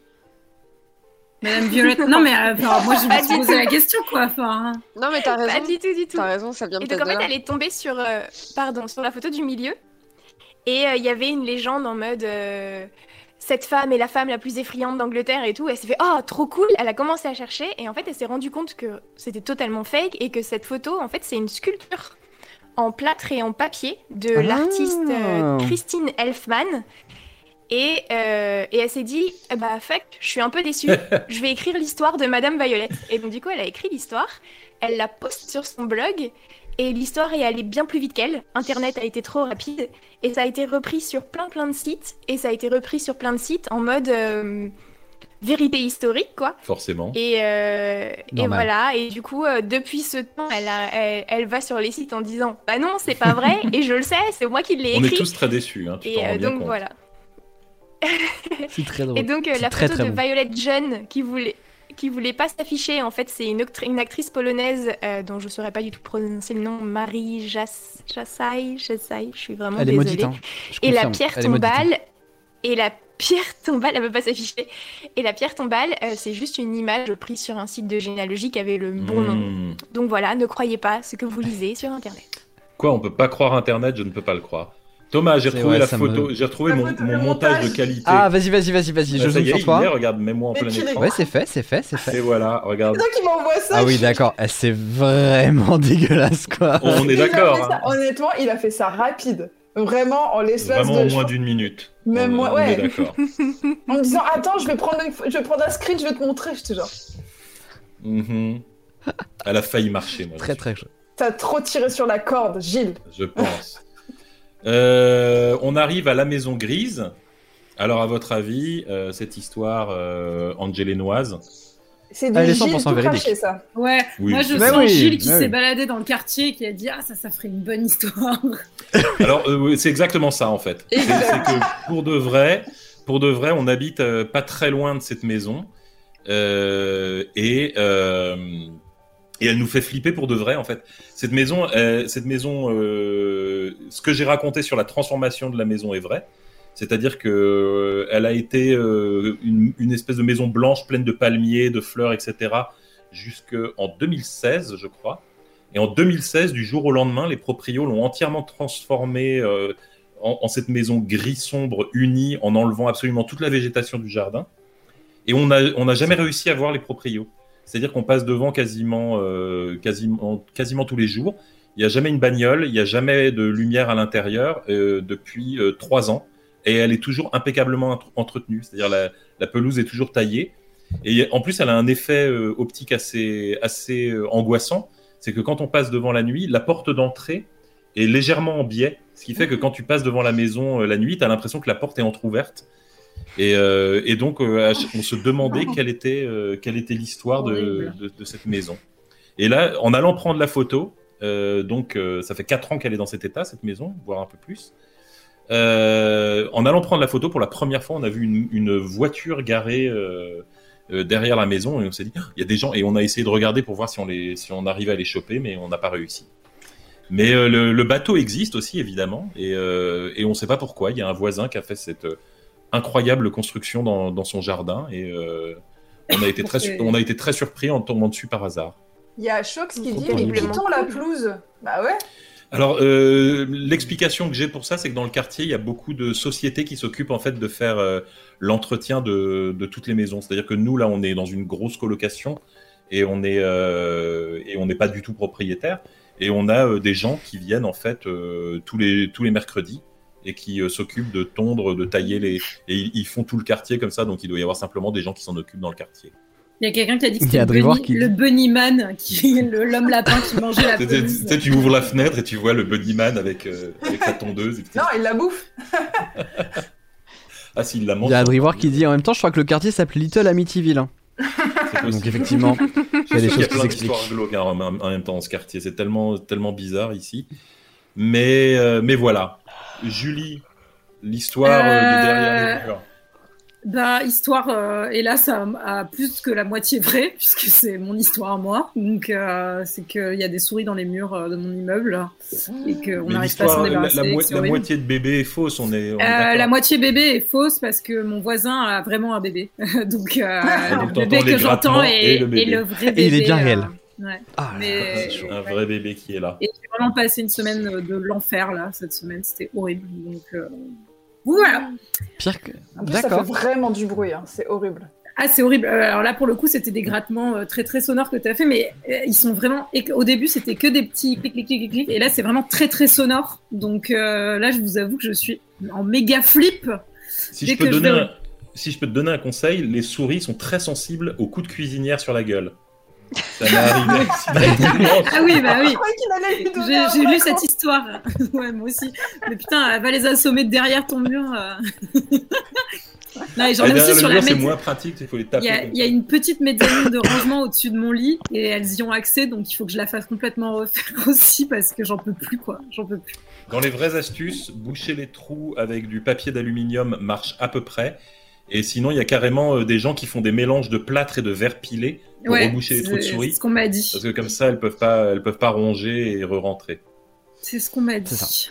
Moi, elles m'ont foutu la misère, les souris chez moi. Elles m'ont, elles m'ont engueulé quand j'ai bouché les trous. Elles venaient toutes de la salle de bain. Et donc, euh, j'ai trouvé d'où elles venaient. Et j'ai, c'était de derrière la porte d'un placard. Et j'ai, condamné la porte du placard. C'est-à-dire, j'ai vraiment mis euh, des espèces de boudins euh, faits de papier d'aluminium et de scotch pour qu'il y ait vraiment euh, plus un espace où elles puissent passer. Et, euh, et je crois qu'il y a une souris qui s'est cognée. Tu sais, elle est arrivée en courant. Elle a voulu passer derrière la porte. J'ai entendu plunk. J'étais, sur les, j'étais sur les toilettes avec mon journal et j'entends plunk. Non, mais c'est Tom et Jerry en fait, c'est pas une vraie Et la, et histoire. ça. elle gueulait après, j'entendais cuit, cuit, cuit, puis elle grattait à la porte, je disais, oh non, mais connasse, je vais pas te Je sentais la souris, elle est là, oh, qu'est-ce que tu fous? Mais alors, ce truc de Tom et Jerry, Est-ce qu'il n'y a pas ce plusieurs truc de Tom et Jerry, moi, le, dans l'histoire, à un moment, le bruit qui est plus sonore, moi, j'ai, je me suis limite posé la question s'il n'y avait pas un chat qui avait réussi à les Mmh. courser et qui était passé sur la mezzanine, tellement ça a fait du boucan, quoi. Enfin, Mmh. mais, et, et donc, cette, et on boucle sur l'histoire du dégât des eaux et du chauffe-eau, puisque j'ai cru que c'était les souris qui avaient rongé les fils électriques de mon chauffe-eau pour se venger. Et, euh, et non, c'était une histoire de thermostat, j'étais très déçue. Voilà. Après, moi, l'histoire des souris qui engueulent Boulet, moi, je pense que tu es Blanche-Neige, tout simplement. C'est possible que t'en parles ça aux se souris. passe Ou alors elles Ah oui reviennent pour se Je venger. Si t'avais un traducteur, Ça peut aussi. J'ai jamais imaginé. Ah, c'est le plumier qui a balancé une, une cuisinière sur Gérard. Par contre, imaginez Blanche-Neige sur les toilettes en train de lire son journal, c'est moins drôle. Voilà. En les Ça, je crois qui- qu'il y a des. Il y a des fanfics euh, qui si parlent on avance spécifiquement de ça. Oui. Cyrielle, est-ce que tu veux nous dire un mot sur euh, Uber, Uber Panic? Panic. Alors, euh, bah, c'est inventé de toutes pièces. Mais bon, il y a un passif avec, euh, avec euh, certains VTC. Hein. Je veux pas faire trop de parallèles avec ça, mais on le sait euh, que être, c'est euh, globalement, peu importe où tu vas, n'importe quel transport, c'est assez compliqué pour une femme. Quoi qu'il arrive, tu rentres par là. Et là, en fait, moi, ça fait, ça jouxte deux trucs. C'est que moi, je suis très angoissée de ce genre de choses. Quand je prends Uber, c'est pas du tout. Enfin, moi, je, je suis aux aguets constamment et tout, donc c'est une angoisse que j'ai. Les chauffeurs Uber qui ne parlent pas et qui fait Hum, Hmm. C'est quand tu leur tu dis où tu vas. Bon voilà et, euh, surtout j'ai fait un, cauchemar il y a deux jours qui était euh, sensiblement euh, sensiblement en fait tout le début de ça. Et, en fait, je me suis réveillée en panique à, à, flipper. Et en fait, j'étais en demi-conscience et mon cerveau s'est dit tiens, si on pouvait rendre ça encore plus badant, tiens, alors que j'étais en demi-conscience et j'étais en train de gémir. En plus, je m'entendais gémir, donc je- j'arrivais pas à sortir du truc. J'ai essayé de réveiller mon gars, mon gars dormait comme un sac à côté. Et, Et on a euh, eu le débat. Oui, On a eu le, débat, en ligne. Est-il correct de réveiller quelqu'un quand on a fait un cauchemar? Oui. Et moi, je, je disais, je pense Oui, que oui. Mon, Bah oui. mon épouse, si je la réveille parce que j'ai fait un cauchemar, elle me renvoie chez ma mère avec un, un coup de pied dans le cul. Non, Ah mais bon moi, je me Ah suis non. pas avec ce Non, mais- type, ok Mais moi, c'est- moi qui le renvoie chez sa mère avec un coup de pied au cul s'il se réveille pas. En fait, j'ai besoin de lui. Bah oui. Mais tout le monde dit bah oui si. hein, sur, dans le chat. Ah bah c'est non, qui mais dit moi oui. j'aurais pas l'idée de réveiller, euh, de réveiller mon Mais si, bien sûr que si. Mais si t'as Ah, peur. si, bien évidemment que si, si. et si. Si, pour se blottir dans les bras de l'autre, mais alors encore faut-il avoir un conjoint pour ça. Mais, mais oui. Attends, Julie, Après- Julie, Julie, entre, entre les souris et l'absence de conjoint, viens dormir à la maison. Sérieusement, on se fera des crêpes, on regardera des films, ça va être sympa. Viens. Après, moi, ma technique, c'est de réveiller ma meuf quand je fais un cauchemar. Sauf que moi, je dors encore, en fait. Mon corps manifeste le fait que je fais un cauchemar. Je la réveille parce que je suis extrêmement bruyant. Par contre, je pionce. Je, je ne peux pas me réveiller. Et euh, ce qui veut dire qu'en gros, elle ne sait pas trop ce qu'il faut faire. C'est vexant pour tout le monde. Et euh, ça fait des conversations marrantes le lendemain, quoi. T'as fait un cauchemar? Non, si. C'était gênant. Euh, euh, histoire suivante. Histoire suivante, C'était qui? Clara. Non, C'était Euh, d'abord. C'était Ah, Crime d'abord, Crime, pardon. Crime, bien sûr. Le sourire. Bien sûr, le sourire. À votre Il y a avis beaucoup à débunker, elle a dit. Franchement, Ah oui, avait- documentaire. À votre avis, Documentaire. Documentaire de ouf. Mm. Moi j'aimais bien parce que ça m'a rappelé euh, donc l'histoire de, de la fille euh, à Là, sans l'hôpital. expression, sans visage. C'est ce visage ou sans expression? Expression C'était sans expression, voilà. Expressionless, ouais. Ouais. Expressionless. Et, euh, et euh, peut-être que c'est elle, peut-être que maintenant elle se promène dans la rue avec des écouteurs et que et qu'elle euh, voilà et qu'elle euh, et qu'elle calme les, les ardeurs euh, non sollicitées euh, des gros lourdeaux. Ah, mais j'ai adoré. J'ai adoré. Merci. Moi, je suis un Bon, gentil. hein. euh, J'adore complimenter les femmes dans la rue. Ah, ça a commencé ça, je fais ça. Ah Tuez-le. J'ai bien aimé, j'ai Est-ce bien est-ce aimé. que vous ouais, vous le- doutez que quand j'écrivais, je m'énervais toute seule en écrivant la première partie Mais j'imagine. Mais qu'il est con, mais qu'il est con, mais qu'il est con Mais tu sais, Oh. c'est comme ces mecs, quand tu sais, par exemple, des fois, il y a des nécrologies de, de personnes qui meurent et on les décrit comme des amoureux des femmes. Pour moi, genre, vraiment, il y a marqué mec problématique sur partout. Tu vois, machin, c'était avant tout un amoureux des problématiques.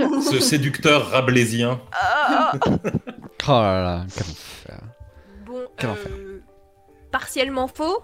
On Par sentait. contre, euh, j'ai vraiment euh, une espèce de, de truc qui m'a fait du bien. C'était un peu un exutoire. C'était cool. je veux dire que le moment où il se faisait déchiqueter et tout, ça faisait un peu de bien. Mais euh, j'ai vraiment un mec euh, qui est venu, euh, genre vers minuit, euh, quand j'attendais le 72, pour- le bus 72 Pour te à dire de Paris, euh, qui est venu me dire, qui est venu me dire de sourire alors qu'il y avait personne dans la rue, qu'il faisait nuit, que j'étais pas bien. Et le mec il s'arrête devant moi pour me dire, hé mademoiselle, c'est dommage de pas mettre un, visage, un sourire sur ce joli visage. Ça m'est resté. Et quand je me suis dit que j'allais écrire un message sur un, une nouille sur un, le harcèlement et les blaireaux, c'est celle-là qui est venue. Donc voilà. Malheureusement, euh, je n'ai pas On, sentait, Je- on, on a senti que ça te faisait du bien. Ah ouais. Mais j'ai une pote qui, à chaque fois, Ouais. quand on lui dit ça, elle, elle sourit, mais genre pareil, de manière dégueulasse. Et après, elle lui dit Maintenant que j'ai souri, danse pour moi. Danse Danse pour moi Danse pied tendre. Et tu Et feras. euh, bon. C'est Je génial. me demande s'il y a un creepypasta un peu comme le Bunnyman, mais qui serait le blairoman, qui serait déguisé en blaireau et qui se baladerait. Qui se balade la nuit en meufs. disant Ah, on peut plus faire un compliment. J'avoue. Euh, Non, c'était bon, très bah, très fort. Bravo, chérie Ouais. Bravo. Je crois que, ça, trop je cool. crois que ça, ça, tu sais, ça a donné une respiration à tout le monde entre deux histoires glauques. Où Ouais. tout le monde était là, ah, un petit peu de revanche. Ouais. Euh. Clara, tu veux nous parler de cette histoire euh, de l'Ozérec et, et de cette histoire d'abeille? Écoute, en fait, à la base, je voulais juste écrire une, une histoire. Donc, c'est faux, c'est tout à fait faux. Je voulais juste écrire une histoire sur un camp de vacances abandonné. Et en fait, au début, je voulais une histoire de. Il y avait la maison du gardien où il y a personne qui habite. Et puis après, tu. Voilà, le point de départ, c'était la maison du gardien, il y a personne qui y habite et on voit une lumière la nuit. Tu vois, bon, c'était ça mon point de départ. et en fait.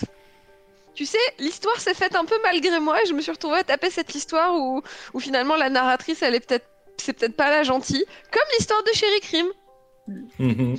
Et est-ce qu'il y a une inspiration euh, My Girl dans, ce, dans cette histoire Eh ben euh, non, alors que j'adore My Girl et justement j'ai vu les, les gens en parler en commentaire et j'y avais pas pensé, mais j'adore My Girl et euh, il y a ça pas a non plus. traumatisé euh, pas mal d'entre nous, donc. euh, Ouais ouais, non là en fait vraiment je, je te dis l'histoire elle se fait, tu sais c'est ces moments où t'es en train d'écrire un truc et où l'histoire elle se fait limite malgré toi et oui tu vois tu relèves la tête et tu fais wow wow bon bref c'était super.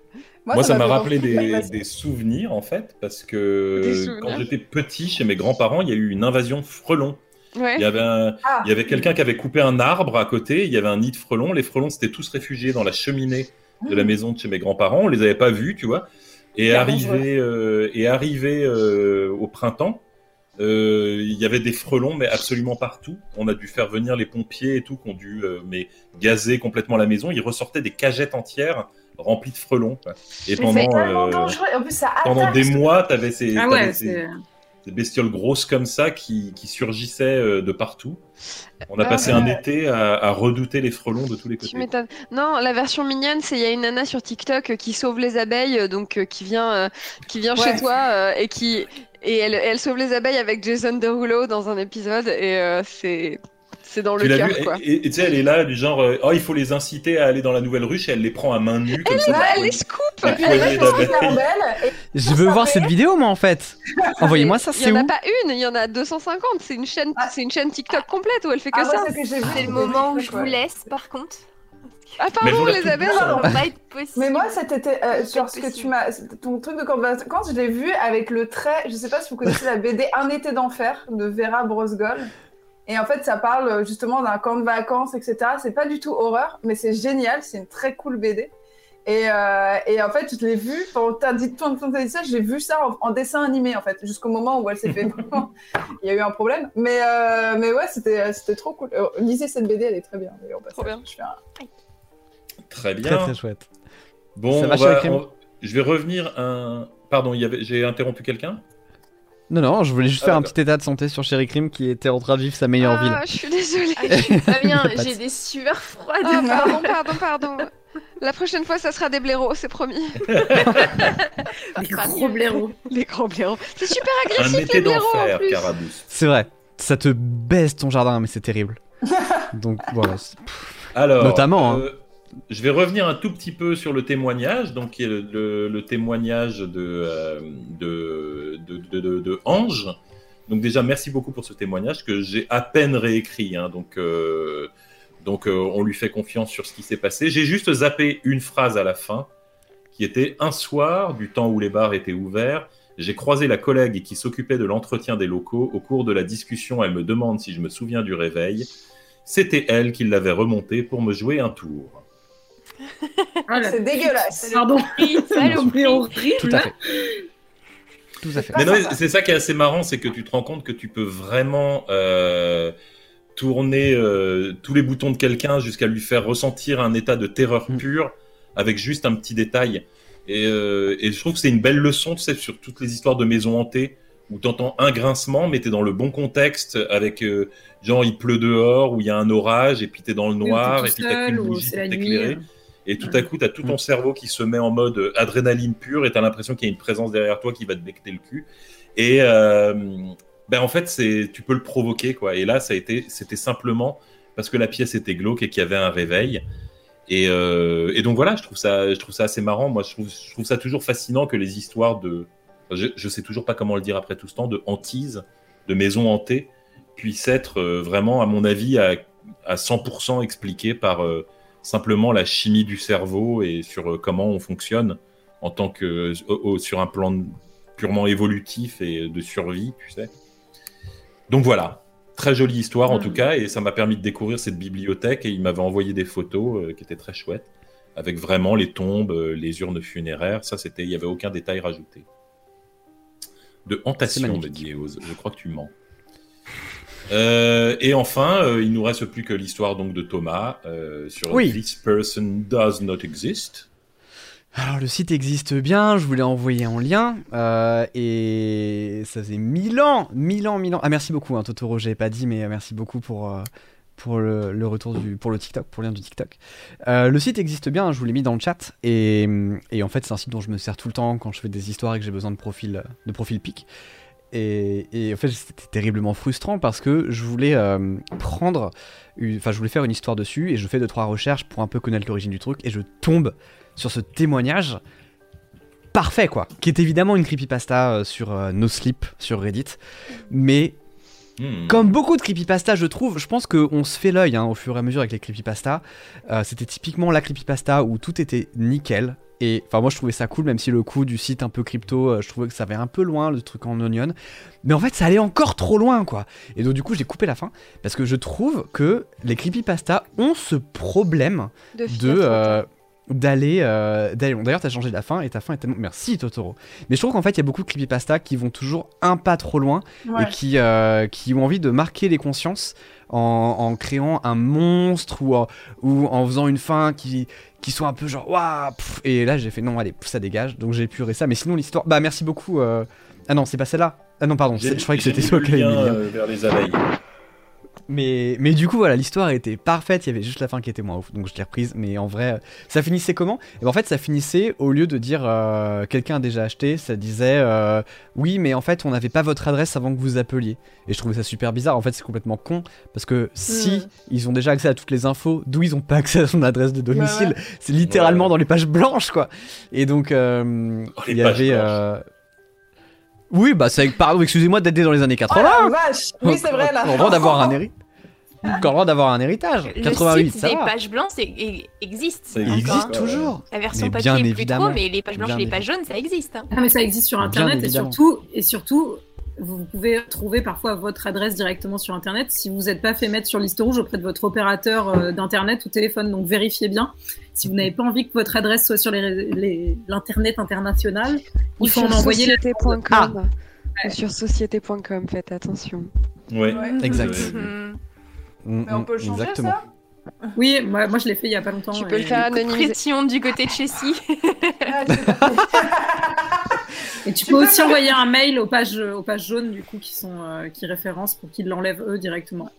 Ouais, très rigolo aussi les gens un peu connus qui déposent leur nom à titre de marque et qui mettent leur adresse de chez eux, donc c'est une info publique après. Ouais. Très commun, très très commun. Vous avez clippé le moment où euh, Clara fait appelle-moi parce que dans le noir comme ça sur le fond noir où elle fait appelle-moi, c'est un gif. hein. C'est vraiment un gif. Non, mais Donc, surtout, elle a fait le clippé. poignet, tu vois. Ouais, il y a tout le petit geste. Il y avait Ouais, il y tout. avait vraiment un truc. Il y avait un geste, c'est clair. Euh, voilà pour, euh, pour moi. Et donc voilà pour les nouilles rampantes. Voilà Huitième nouilles. épisode. Écoutez les amis, très belle édition. On était Ouais. très content de recevoir Cyrielle.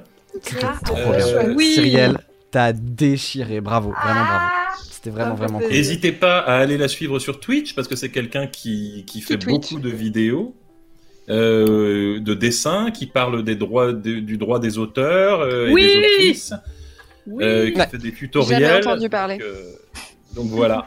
De Cyrielle, un, un compte Twitch à suivre absolument, un compte Instagram à suivre euh, absolument.